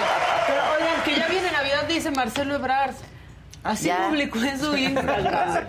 Pues sí. ¿Qué, qué tal su imagen? Ay, no, no. Aparte ahí se ve como este un Santa Claus muy apuesto. Ya le entró a la inteligencia artificial, ah. donde todos nos vemos. Está bien padre porque nos vemos más Sí. guapos. Sí, somos.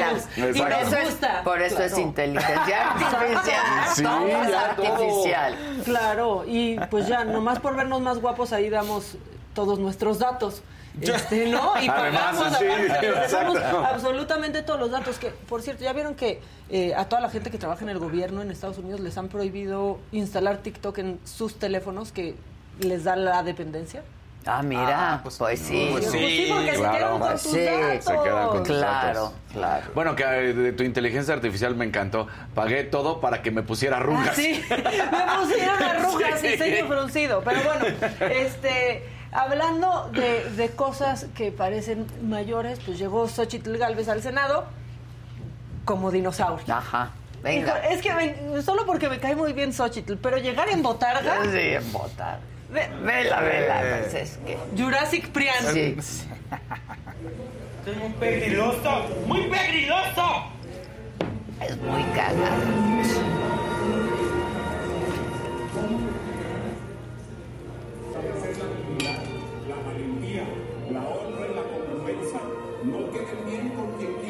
Y no nos esperábamos cuando veíamos esto todo lo que iba a pasar. Y aquí lo dijimos, Monreal, es el día de Monreal y pues ya. Dijo que él no puede apoyar eso, pero iba con una cara Monreal No, no, no, del eh, peor día Pero de, su vida. Pero además delgadísimo. lo Sí. Demacrado. delgadísimo. Verde. Sí, verde la Color verdad. verde. y su intervención Verde fue más larga. Verde, verde, Verde dinosaurio. dinosaurio. Sí, Sí, sí. By the way. Pero aquí un momentito de lo que de lo que dijo este cuando se volvió un traidor a la 4T según algunos. Muchas gracias, ciudadana presidenta, ciudadanos legisladores, legisladoras.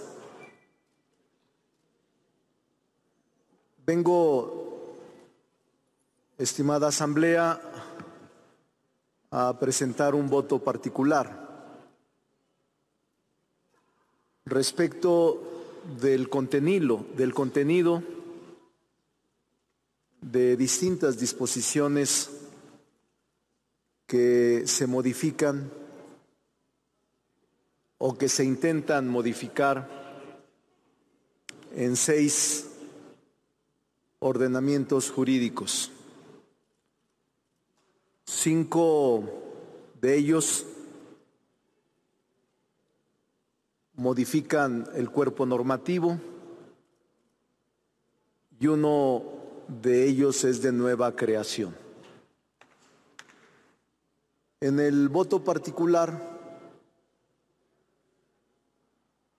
que aquí solo he escuchado posicionamientos respetables,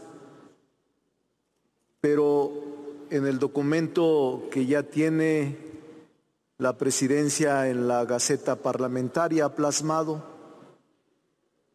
expreso mis razones, mis argumentos, mis justificaciones, mis causas por las que he decidido tomar esta posición. Aclaro que es un asunto estrictamente personal. No involucra al grupo parlamentario. Coherente en cuanto dice yo soy maestro de derecho, yo no puedo hacer esto, ¿no? Y pues ya le, le están brincando y se le está juzgando. Pero bueno, hablaron muchos, llegó el momento de Dante Delgado y él que hizo callar a los que estaban en pleno chisme mientras Sí. se le hablaba. Los cayó, ¿eh? Sí. Y fue contundente también el mensaje de Dante Delgado y el de Germán Martínez y el de Claudia Ruiz Macié. Y el de Osorio Lili Chong. Telles, el de, el de Osorio Chong. Pues aquí está Dante Delgado, pues callando a los que no podían dejar de chismear. Perdón, ¿se pueden callar? Perdón, ¿se pueden callar? La cara del otro, la cara del otro, de yo no estoy que además tienen razón, porque, o sea, supuestamente estás ahí legislando y estás en el chisme, en el Candy. Crush, en lo que sea. En Oye, el Candy en el Crush. Candy De no En el Candy En el Candy Crush. Crush. Laida no vas a ¿Cuál andar Laida? hablando. Sí. ¿Cuál jaguar? ¿Cuál jaguar? Y luego el cielo. Bueno, este, siguió el senador del PAN, Antonio Martín del Campo, y dijo que al menos, es que en serio ya, o sea, se tratan de defender con cosas como que al menos cuando gobernaba el PAN, este, los senadores no eran serviles ni agachones. Eran antiderechos, pero eso es otro tema, eso no vamos a hablar ahorita, eso dijo Antonio Martín del Campo. A ver. Porque quiero decirles que cuando el PAN gobernó, nunca fuimos serviles, nunca fuimos agachones y nunca fuimos borregos. Pues ahí está. Pues ahí Nunca está. fuimos y lo acaba de agachones y nunca ¿eh? fuimos borregos. Sí. O sea, los presidentes, su primera puerta difícil, su primera aduana era su Bancada. la bancada de, Claro. de su propio partido. Pero ya, no, esos eran otros tiempos. Y esta es una historia en dos partes. El senador Cravioto fue y pues hizo su tiradero en tribuna. Por favor, adelante con eso. que vamos a acabar con la democracia. Aquí hay muchos Kleenex para que se limpien las lágrimas. Y ahí, entonces saca todos los Kleenex. Después va Lili Telles y le pide limpiar su cochinero. Y esto contesta el senador Cravioto. Yo levanto ese cochinero si la senadora que me aludió levanta todo el cochinero verbal que ha hecho en este Senado en los últimos cuatro años. Si usted levanta todo el cochinero verbal que ha hecho en cuatro años, yo levanto esos cuatro Kleenex. Y mire, senador, la verdad es que O sea, no Lili No, No. pero espérense, Lili Telles ni tuvo que, que levantar ese cochinero. La gente que trabaja en la limpieza del Senado hizo. tuvo que limpiar su cochinero, así que bien podría haber limpiado usted lo que hizo. Exacto. Pero quiero ver el cochinero. Ah, pongan otra vez lo- cuando aventó los Kleenex, por favor, el senador Craviota. A ver. Aquí hay muchos Kleenex para que se limpien las lágrimas. Que vamos a acabar con la democracia. Aquí hay muchos Kleenex para que se limpien las lágrimas. No, puedes hacer tu performance. Qué porque, a ver, burla, ¿qué- qué O sea, que hagan su performance. Porque como son ahí está, que. Ajá. ahí está que llegó Xochitl de, de Bartlett. Este. pues sí, llegó de Bartlett. Bartlett, sí. Pero, este. Es una pena. Es una Es- pena. De veras, Sí. no, no tienen vergüenza. No, No. tienen vergüenza, no argumentan, no, no, no. Todos cuando O llevan sea, sus yo por eso dije, no, ¿cómo no va a haber parlamento Claro. abierto, no? Para Claro. discutir un tema O sea, tan que- importante, o sea. Que en verdad Palomés, sin ni siquiera leer un renglón. ¡Un renglón! Porque ni un renglón leyeron. No, pues al parecer no. Y me voy a saltar el que sigue para hacer un, este, digamos, un intermedio, eh, Oscarito, e irnos a lo que pasaba mientras tanto en el Congreso de la Ciudad de México. Por Sí. favor. Porque, pues ahí los golpes ya de plano. Ahorita les voy a Ah, explicar sí. por qué, pero pues se, se armaron los catorrazos. Vamos con esto del Congreso de la Ciudad de México, por favor. Nadie le dice, así te hablo así, vales el pelo, porque tiene, eres un puto. ¿Me vas a pegar? Eres un puto. ¿Me vas a pegar? Chingas a tu madre. Eres una chinga. Eres una madre. Chingada madre, cabrón. Ay, ¿qué tal me dijiste? Me dijiste, verdad, Chuchito, Chuchito, necesito tu voto. Ay, puto, cabrón. Eres un. Eh, Ay, mira, ¿cuántos partidos políticos llevas? ¿Cuántos? ¿Cuántos? Yo uno. Uno. Uno, uno llevo. Eres un poco hombre. Esas ganas, esas ganas te cubren. Eres un poco hombre. Me vuelves a pegar. Eres un cobarde. Y tú me vuelves a pegar. Me vuelves a pegar. Y no voy a responder ante tus canas. ¿eh? Chingas a tu madre, güey. ¿Eh? Eres un poco hombre. Poco hombre. Eso ha sido poco. Y nada más ves tú el tema. Y así estás con lo del metro, papá. Así estás. Así estás. ¿Cómo- ¿Cómo me hablabas para lo del metro? Oye, Chuchito, Chuchito, ¿cuántas veces me has pedido el voto para tu madre? Que, a pegar, vuélveme a pegar, vuélveme a pegar, vuélveme a pegar. Gracias a Dios tienes canas, porque si no... cabrón, las canas son de huevos, cabrón. Las canas son de No, eres un po- hombre.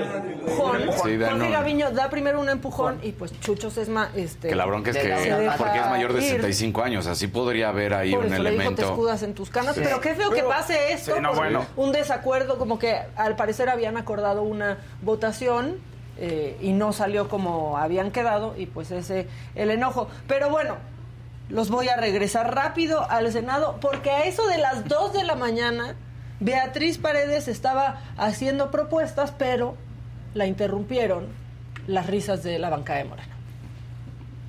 muy serio para los trabajadores migratorios. Deme oportunidad, senadora Beatriz Paredes, compañeras, compañeros senadores, les ruego estar atentos a la oradora. O compartir el chiste, hay dos opciones. La- Eh, la- eh, si el chiste es tan bueno, eh, la otra opción es darles la palabra y que lo compartan y así el, eh, el- lo, lo- lo entendemos, mi querido Napoleón.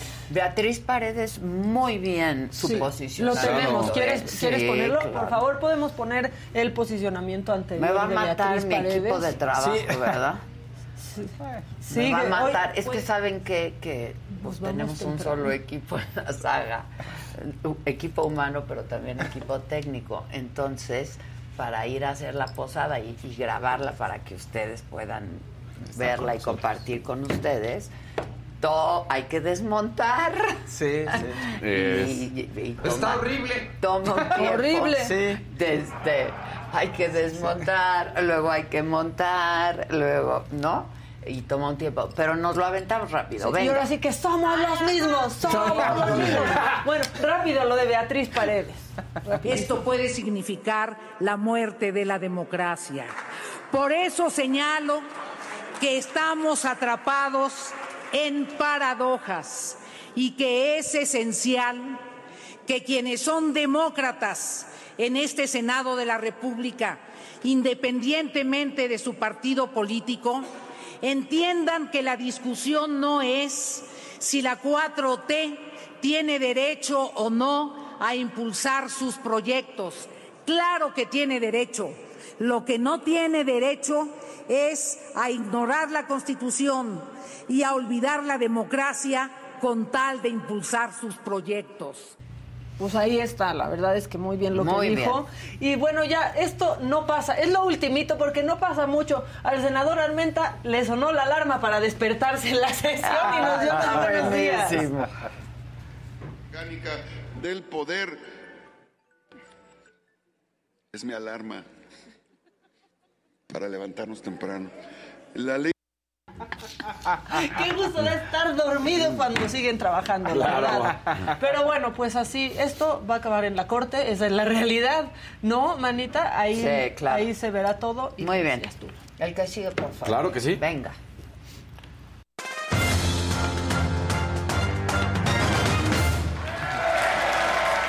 Bueno, ayer lo vimos, eh, Francia derrota 2 por 0 a Marruecos, Marruecos en esta situación en la que pues dio lo mejor que pudo, de hecho durante varios momentos del partido pudo haber eh, marcado por lo menos un gol y haber puesto en aprietos el partido, no termina siendo así, el próximo domingo 9 de la mañana el partido entre Argentina y Francia, previo el sábado será el de Croacia contra Marruecos para buscar el tercer lugar. Y bueno, nada más recordar que ambas selecciones están buscando lo que sería su tercer título en la historia. No se nos olvide, Argentina fue campeona en el 78 y en el 86, Argentina 78 y México 86, Francia fue campeona en casa en Francia 98 y el año eh, el mundial pasado en Rusia 2018. Así que están buscando conseguir y lo que llama claro la atención es lo de Lionel Messi contra Kylian Mbappé. Y hay un dato bien curioso que se que se empezó a hacer que dicen como eh, se va a cumplir o no eh, en el hecho de que Ronaldinho en su momento ficha en el, para el PSG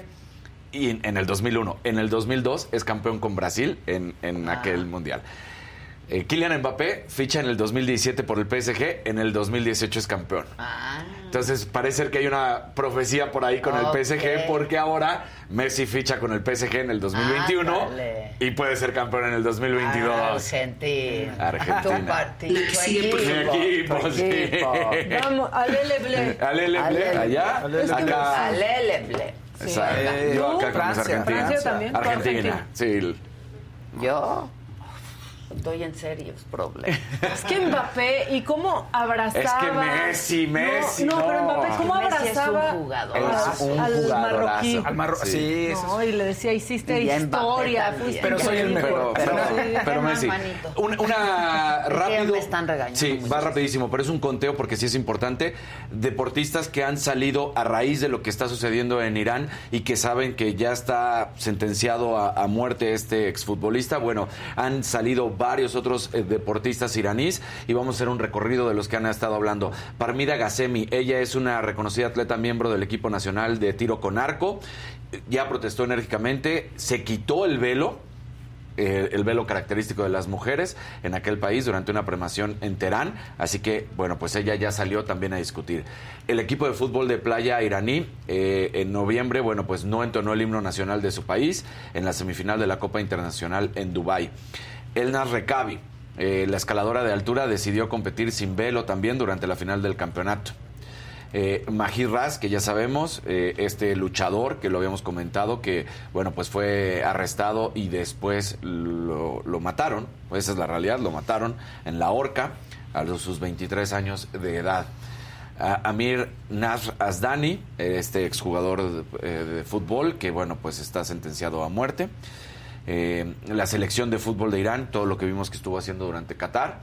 Y eh, Sardar Osman, un actual futbolista del Bayer eh, Leverkusen, es uno de los líderes de la se- selección que no ha hablado. Y bueno, este es, ya sabemos, el exjugador que ahí está. Entonces, un recorrido de lo que está sucediendo con estos hombres. Y para dejar un bonito momento, para no cerrar con esto, aquí es muy querido justo por la saga Lewis Hamilton por todo lo Sí, que ha hecho la verdad, que a veces representa. exacto que a veces podrá ser representa. criticado o no en su manera de manejar lo que quieras pero es uno de los grandes de la historia del deporte bueno pues tiene un hermano con parálisis cerebral es él y resulta que también es piloto No. es piloto claro Ay, ahí trae su Nomex y eh, todo. Trae claro. el Nomex de, de Mercedes porque le permitieron subirse en, en el virtual, claro, ah. en el virtual.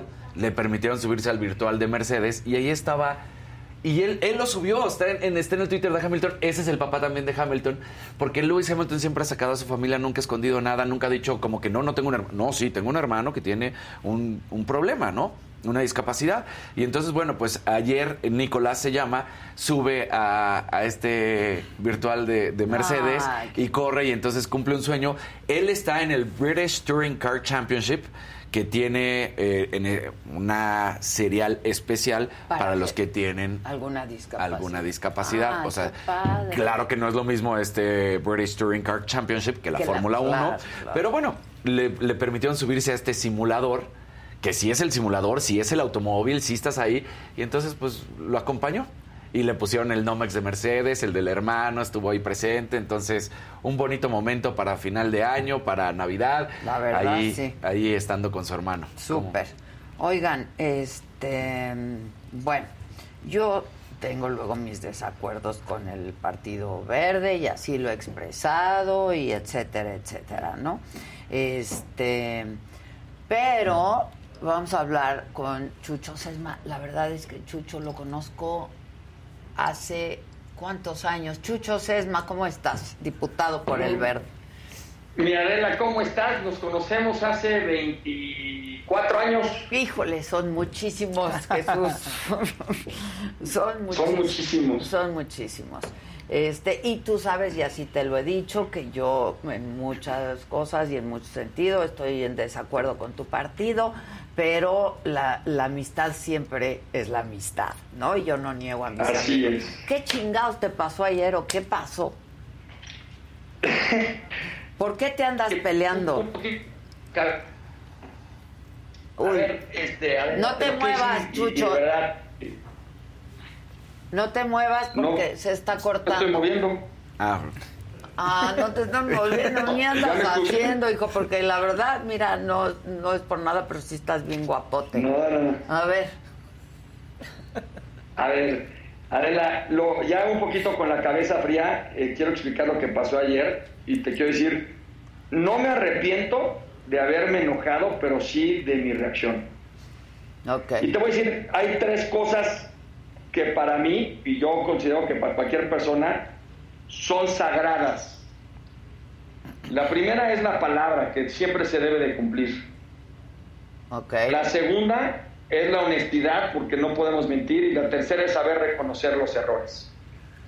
El diputado Gaviño, del PRD, se había comprometido y me había dado su palabra para poder ayudarme a subir un dictamen de la Ley de Bienestar Animal y Protección de los Animales en la Ciudad de México.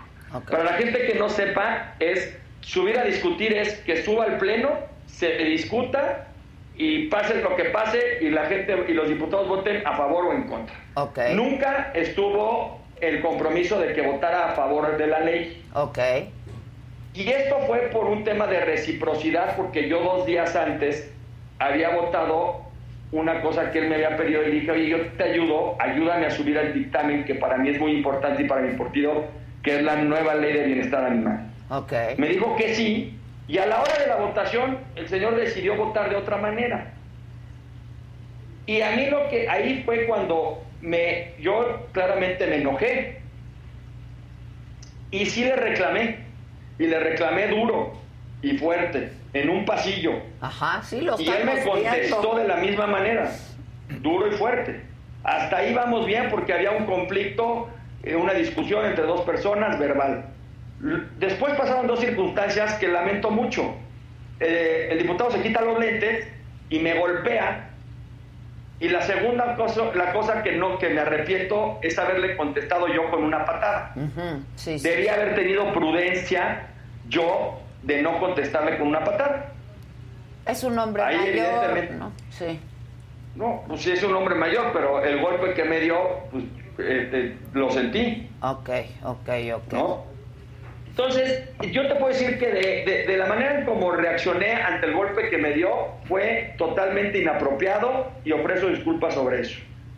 De haberme enojado, no, porque yo creo, yo creo que el enojo, en mi manera de pensar, eh, eh, el que no se enoja acepta lo inaceptable, el que no se enoja tolera lo intolerable y, yo creía en una causa justa y en un compromiso del diputado hacia con mi persona.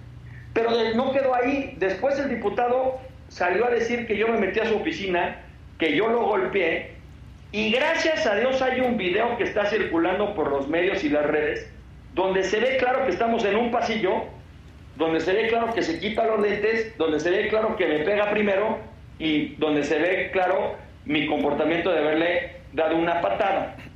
Entonces, lo que yo te quiero decir, Adela, es que por mi parte yo le voy a dar vuelta a la página eh, quería aclarar lo sucedido, ofrezco disculpas. La gente está encabronada con la clase política por estar viendo este tipo de shows. La gente ya está enojada, no estamos ni a la altura de las necesidades de, la, de, la, de, de lo que nos están impidiendo. Pero llevo un año y medio con la ley de bienestar animal tratando de subirla y al momento que yo hago mis cálculos matemáticos para poderla subir y hay un compromiso de un diputado y cuando rompe esa palabra, pues sí me enojé, la verdad. Pero no vamos a... Y luego dice que porque no están los toros considerados en la ley, la votó en contra. Pues el chiste es discutirla. Yo, tú sabes perfectamente que yo estoy en contra de los toros y mi partido igual. y vamos a seguir luchando para, para quitarlos. Pero en esta ley que estoy presentando no viene contemplada la prohibición de toros. Mm, ya, ya. Pero a ver, ¿cuál había sido el acuerdo? Eso es lo que me, deja un poco... El que votara él a favor de subir a discutir el dictamen. Ah, y a la mera hora votó en contra. Y votó en contra, y su, voto fue decisivo. Ya. ¿Y tú habías votado por qué? O sea, a ver, eh, fue un O sea, ¿cuál fue el intercambio de la negociación ¿cuál fue el intercambio? Sí. Eh, fue un, un dictamen de la ley de normatividad para cambiar este, ciertas cosas de nuestro reglamento interno, de la comisión que él preside. Necesitaba él 44 votos, yo soy el número 44 para poder aprobar eso, llegó a mi curul, me pidió la votación, le dije, yo te ayudo, pero ayúdame tú a subir mi dictamen. Son negociaciones políticas las que se hacen, como todo en la vida, y, cuando yo le pedí eh, eh, este intercambio, pues yo cumplí con mi palabra, pero pues él no cumplió con la suya. Ya. Híjoles, pues sí, la palabra. Pero qué pena, es un show de pena, eso no, eso, eso no lo puedo dejar de decir, es un show de pena. Me arrepiento de la acción de haberlo, de, haber reaccionado ante la agresión física que me dio, pero no me arrepiento del enojo, ¿eh? Ya. Este, pues sí, yo creo que lo único que uno tiene en la vida es la palabra, no la verdad. Este, y hay que hay que hacerle honor a la palabra, por otro lado hay que mantener la calma, este, ¿no? Un poco de paz y florine, todos, ¿eh? Pero también te felicito por reconocer un error, porque justo lo comentábamos eh, muy temprano esta mañana, aquí pues la hemos cagado todos y pues decir la cagué, ¿no? Y, y, sí me arrepiento de haber actuado de esta manera. Entonces, eh, qué bueno que lo aclaras porque a mí no me no, no me quedaba del todo claro por qué había sido el pleito y este intercambio, ¿no? Político, digamos. Sí, pues es muy lamentable. Eh, la verdad me hubiera gustado dar la noticia de, cosas positivas y más en estas épocas. Sí, sí, sí. Pero, pero bueno, yo aprenderé de estos errores, voy a corregir y no volver a cometer, cometer de ellos pero yo solamente pido que la gente cuando dé la palabra y que sea honesta y aceptar los errores cuando uno los tenga. Pues sí, sino que no la den. Te agradezco, Chucho. Te conocí Gracias, Adela. Te conocí un escuincle de ve por los papeles, trae los clips, ¿no? Ah, era, eh, pero era, pero era, pero era de Angora, ¿te acuerdas? ¿Cómo no? ¿Cómo no? claro, claro. Pero pues sí, siempre, siempre te quise mucho, siempre reconocí en ti un joven muy trabajador y muy, muy queriendo hacer cosas. Este, te mando un abrazo desde aquí. Feliz año, mi querido Chucho. Te quiero mucho, gracias. Yo más, Adela, por esta cuídate, cuídate, Chucho. Es que lo conocí súper chavito, súper chavito. Pues sí. Era asistente del asistente del asistente, ajá, de Marta Sagún. Mira. En la campaña, en la campaña. No, pues de hace Vicente Fox muchísimo. hace mucho ¿Sí? tiempo, sí.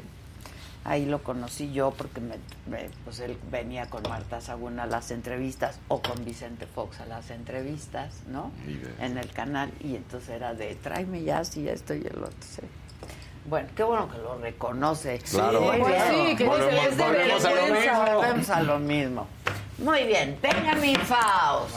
Oye, te mandó una cosa Cristian Nodal, te lo paso. Este, de su Ay, oficina de No me digas. Sí. Está, eh, me lo- est- a ver qué, a ver qué, Es a ver un- qué es. eh, Ojalá que Ah, sea, No sé qué tal. sea un compromiso para una entrevista. Ajá, ¿no? ojalá Cristian. Ayúdame. Claro que sí. Porque no veo por Es, es como un imancito, ¿no? Ándale, ándale. Ahí está, listo. Gracias por tu apoyo a lo largo de este 2022. Nos vemos en el 2023 para seguir creciendo juntos. Eh, feliz Pero aquí- Navidad y próspero año nuevo. Cristian Nodal, JG Music. Ay, Cristian, ¿no, no sería muy bonito que vinieras viniera. a dármelo al Ven, programa? ¿no? Ven, Ay, sería muy bonito, Cristian. Es algo de Pandora. Mira. Mira, otra vez me van a Pero un hacer... CD de grupo. Pandora. El grupo, es lo mismo que decir. Un USB con música.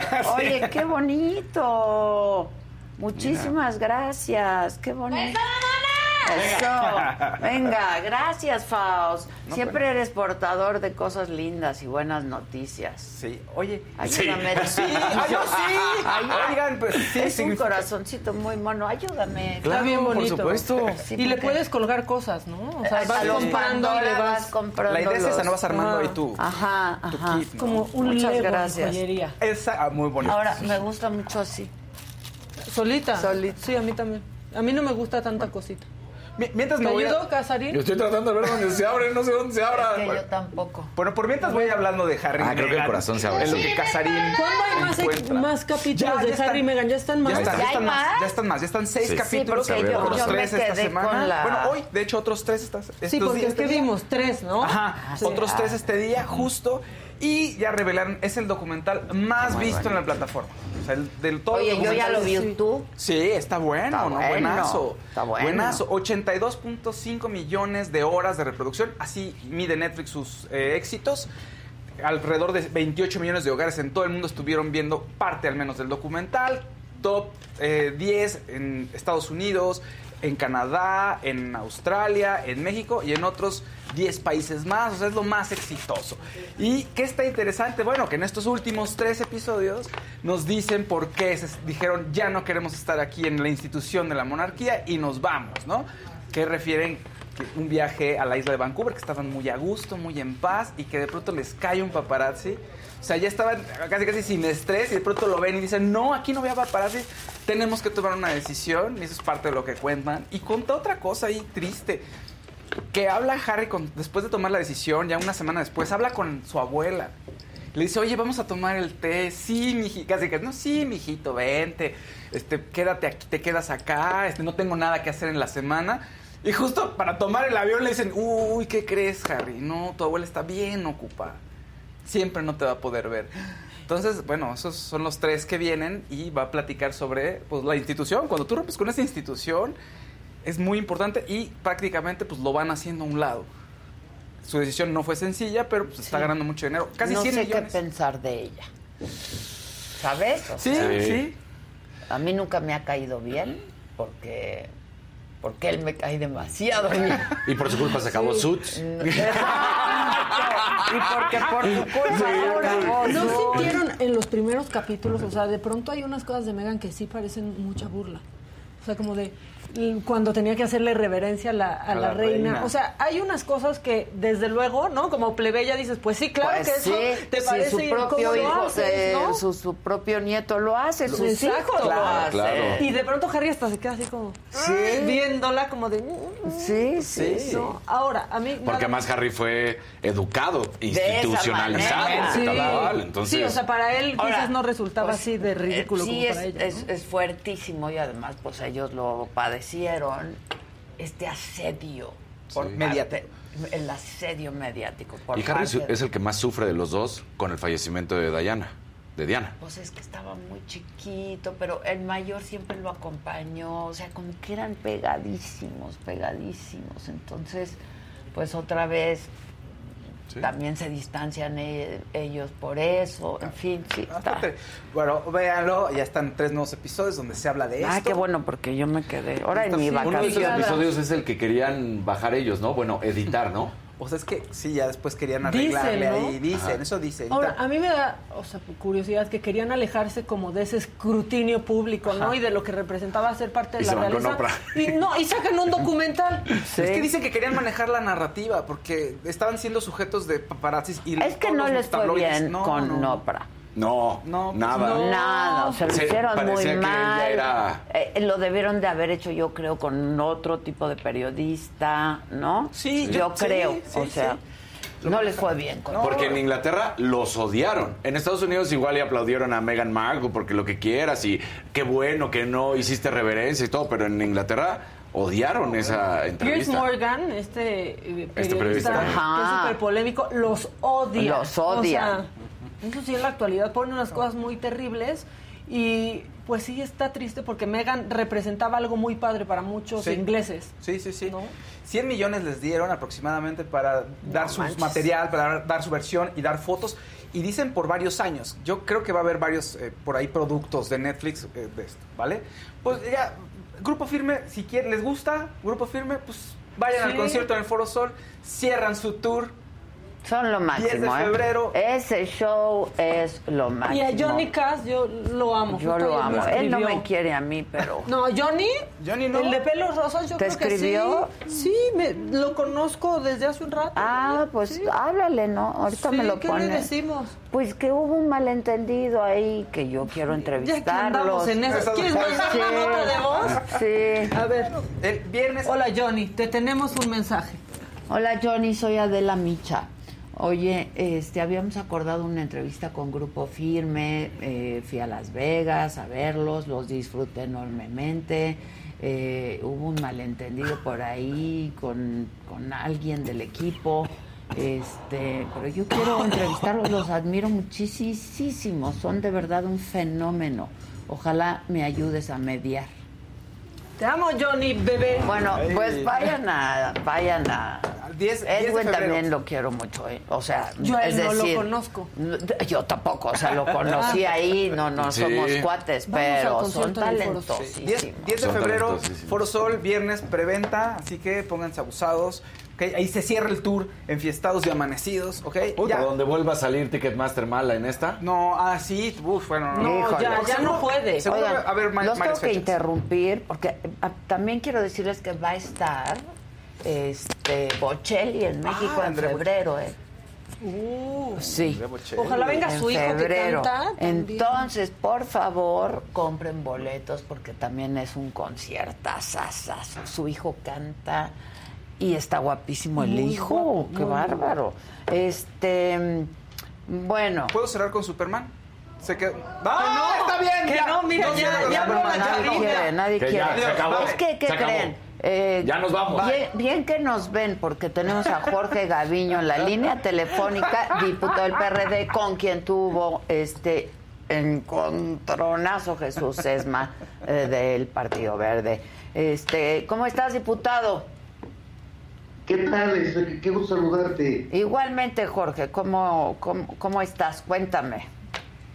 Pues mira, eh, tuvimos eh, un lamentable desencuentro con el diputado Sesma.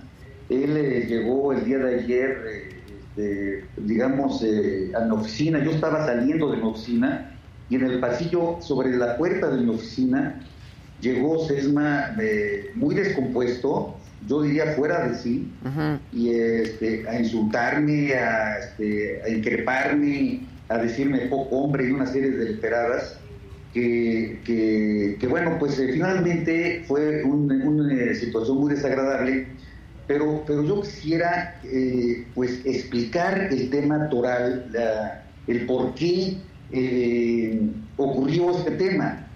El diputado Sesma es presidente de una comisión de bienestar animal y estaba tratando de presentar una iniciativa que apenas acababa de dictaminar, Adela. Eh, esa, iniciativa que se acababa de dictaminar no la conocíamos eh, prácticamente ningún diputado en el Congreso porque eh, apenas la publicaron un día antes de la pretensión de subirla al Pleno. y al no conocerla, pues nosotros teníamos que revisarla. Eh, a mí, eh, la, diputada Quiroga, que es miembro de la, del PRD y de la Comisión de Bienestar Animal, votó en contra ese dictamen en comisiones. Eh, ella me explicó los motivos por los cuales se había votado en contra. Por tal motivo, nosotros nos abstuvimos de votar a favor de que entrara a discusión el dictamen al Pleno eh, si, hubiera entrado al Pleno, esta, este dictamen ya sería ley el día de hoy. A estas horas ya sería este, ley. Y, nosotros estamos en contra porque es un dictamen eh, que es regresivo con los derechos de los animales. Eh, yo te diría que en años de legislador que tengo, nunca había recibido una agresión por una votación. Voté en contra, por ejemplo, de la militarización y no pasó nada me abstengo de un dictamen y me dan una patada. Esto eh, me hace pensar que es un dictamen que tiene pues eh, en sí muchos intereses y la necesidad urgente que tenía el diputado Sesma de subirlo al, Pleno como un albazo legislativo. Oye, Jorge, eh, pero tú habías comprometido tu palabra. No, no, no. A ver, yo nunca comprometo mi voto, Adela, jamás. Yo he sido un legislador muchos años, he sido opositor muchos años, y, he estado en contra, eh, te estoy comentando, por ejemplo, que yo estuve en contra de la, de, la militarización, eh, he estado en contra de muchas iniciativas del gobierno y he estado a favor también de algunas que yo considero que son correctas. Pero yo no puedo canjear un voto si no conozco el dictamen. Este, eh, yo, o sea, ¿está mintiendo Sesma? Lo que yo les dije a Sesma es de que él me dice, oye, apóyame para que suba el dictamen el día de mañana, o sea, este, ayer. Entonces, lo que le dije, déjame ver, yo lo que hice de inmediato fue platicar con eh, mi diputada que está en la comisión y ella me hizo ver la gravedad de la, del, del decreto que pretendían subir. ¿Cuál era? Eh, eh, el dictamen es inaceptable porque es regresivo con respecto a los derechos de los animales, Faculta, ¿Pero te, te voy a dar cuatro ejemplos.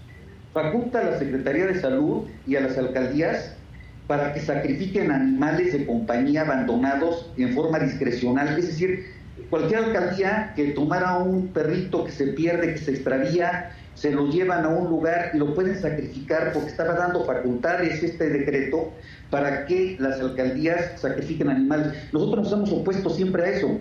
Luego, se faculta en ese decreto a las alcaldías para que emitan permisos para emplear eh, animales en espectáculos, eh, cuando la tendencia ha sido eliminar esa posibilidad. Luego también la ley orienta a que desaparezcan los servicios veterinarios gratuitos que ofrecen las autoridades del gobierno de la ciudad. Ahora sí van a cobrar todos con ese decreto. Luego también posibilita que se realice la captura de un animal de compañía, aunque cuente con personas que lo cuiden, cuando la autoridad considere arbitrariamente que sea indispensable para mantener el orden. Y, pero lo más grave de todo, yo te lo diría, es que establece nuevamente que puedan celebrarse corridas de toros, novillos y becerros, contraviniendo las iniciativas para prohibirlas que hemos venido trabajando. Él me acaba de decir que no lo incluía, ¿eh? Lo de los toros. No, sí, lo, lo Yo te lo puedo mandar y está publicado en la Gaceta. Ese es el problema. Pero además, fíjate, e-, esa, esa inclusión que, te estoy comentando eh, puede poner en riesgo los amparos que han suspendido la corrida de toros en la ciudad. Ahorita está eh, un amparo que prohíbe la corrida de toros porque, porque va en contra de la ley. Si esta ley se, se, se deroga y se nombra, si se pone otra, pudiera darse el caso que se sobreseyera el juicio y entonces se quita la suspensión definitiva. Ahora, Esto es muy, muy delicado. ¿Por qué no lo hablaste con él antes? Porque no lo conocía yo el dictamen, este, Adela. Cuando me pide el apoyo un día antes, Entiendo, que pero- te, te comentaba, no conocíamos el dictamen, y cuando mi diputada, que sí vo- votó eh, en contra del dictamen en comisiones, me explicó, yo revisé el dictamen, y entonces fue precisamente un día antes cuando nosotros dijimos que nos absteníamos, fíjate, ni siquiera voté yo en contra, yo me abstuve, igual que otros diputados, de, de- de- que se subiera el dictamen al Pleno. Él no tuvo los suficientes votos, necesitaba nueve votos, tuvo ocho, y, y entonces este, fue fuera de sí y pasó la cosa que ya conoces tú, y, y que re- realmente pues estamos muy apenados, pero nosotros no vamos a, a votar a favor de un dictamen que sea regresivo de los derechos de los animales. Bueno, eh, lo que, lo que él me dijo aquí, creo que es ahí donde está el problema y lo hace enojar tanto que de hecho ya se disculpó por, no por enojarse, sino por la manera en la que reaccionó, es que pues había comprometido algo que no se, no se cumplió, ¿no? No, pues es que mira, es- esto sería lógica elemental. ¿Cómo nosotros vamos a comprometer un, un- un voto este, y, él se, se, se desquicia porque, porque nosotros abstenemos, este, nos abstenemos de una posición política? Esto nunca me ha pasado, tengo años de legislador. Sí, eh, lo que hace pensar, bueno, de- derivado de lo que vimos, que estaba francamente enojado porque al parecer hubo un intercambio político, que él No, no, apoyó yo no hago algo. intercambios políticos. Pues, con mi voto, bueno. con los votos no hago intercambios políticos. Nunca lo haré, nunca lo he hecho. Mi voto siempre será razonado y siempre será a favor de las mejores causas. Este dictamen está en contra de los animales y no vamos a permitir que pase este, con el derecho que tenemos nosotros como legisladores. Ya. Bueno, pues sí, muy penoso el espectáculo ayer, muy penoso que pues hayan llegado hasta los golpes. Él dice que tú lo empujaste y así se ve en la imagen, ¿no? Que lo golpeaste y que entonces él reaccionó muy mal. En No, fin. yo no te lo golpeé, de la- no, no, eso está, está, digo, si, si tú revisas el video con cuidado, yo nunca lo golpeé. Sí lo empujas, Eh, sí se ve que lo, lo, lo empujas, lo estamos viendo. yo, yo estaba guardando la Con distancia. todo el respeto llegó- que me mereces, ¿no? Sí, no, no, a ver, Adela, pero, pero lo que te comento es, el- es lo siguiente, es, una, fue una situación lamentable. Sí, sí, ya lo, lo este tema, reconoció él. Pero, pero doctoral, o sea, con nosotros como legisladores, a mí no me, digo, la verdad es que yo no lo tomo personal. Este, este asunto no es un asunto personal, es un asunto de pretensión, de pasar por abajo de la mesa una ley que no está discutida, que no está analizada y que querían en 24 horas que se convirtiera en ley y que, y que se pasaran todas las cosas que te he comentado en contra de los derechos de los animales. Bueno, de hecho hasta te reclama de que tú le habías pedido que te ayudara con lo del metro, en fin, ¿no? Y que- Eso, eso es absolutamente falso. Eh, absolutamente falso. Yo nunca, jamás le he pedido ayuda a SESMA para nada del metro. Mira, yo, yo cuando fui director del metro, este, Sí, sí, nosotros sí, yo me acuerdo este, eh, no teníamos necesidad de pedirle nada a SESMA porque ni siquiera era diputado. Bueno, pues sí, penoso y lamentable. Este, gracias por vernos y aquí siempre el espacio está a tus órdenes. No, al contrario, Adela, te lo agradezco mucho la oportunidad. Te mando un abrazo. Igualmente, muchas gracias. Bueno, Hasta luego. este, Bad Bunny viene gratis. Que ya están en contacto, la oficina de Claudia Sheinbaum y presidencia con su gente y estarán viendo fechas para el 2023. Así como que gratis. Pues sí, yo, yo Así quiero como que eso. Bad. Bunny, Yo no creo pienso que que, Bad sí. Bunny, ¿sí? Yo pienso que sí, nada más va a pedir exactamente la misma producción que es carísima. Claro. Eso sí, Sí, pero lo creo. Bueno, en fin. Pero gratis. Pero, pero bueno. Oigan, nada más. En ya- vísperas del 24. Antes de irnos, le quiero mandar un abrazo grandísimo a Anaí, que ya me contestó. ¿Qué de contestó? Que pone, ¿qué crees? Cuando te abracé al saludarte sentí un corazón bonito y hoy lo confirmo. Porque aparte iba con una de sus mejores amigas, que es muy amiga mía, y así fue. Todos hemos crecido y esto habla hermoso de ti. Lo pasado pisado. El mundo necesita unión, amor y hermandad. Cuenta conmigo siempre. Anaí, Les tú dije, también. les dije quién eran ahí. A mí, por ejemplo, no me aceptaron ningún tipo de disculpa, que es un tema distinto, doloroso, ¿no? En fin, pero yo sabía que es grande y te iba a aceptar las disculpas. Pues sí. Ahorita te hablamos, Ana. Exacto. Exacto. Ahorita te mando. Bueno, pues gracias. Nos vamos porque estos muchachos andan van a ya aniquilar. muy Sí, no, no, no, presionados. ¿Me alargó? Yo Ay, me alargo. Ya saben que a mí me dicen alarga y no tengo ningún problema. No, ya nos vamos, nos tenemos que ir. Todo el equipo nos vamos ya a la posada. Gracias, como siempre. Eh, yo voy a estar fuera, pero siempre habrá gente aquí. El programa sigue y habrán cosas muy bonitas y muchas sorpresas para todos ustedes. Eh, gracias.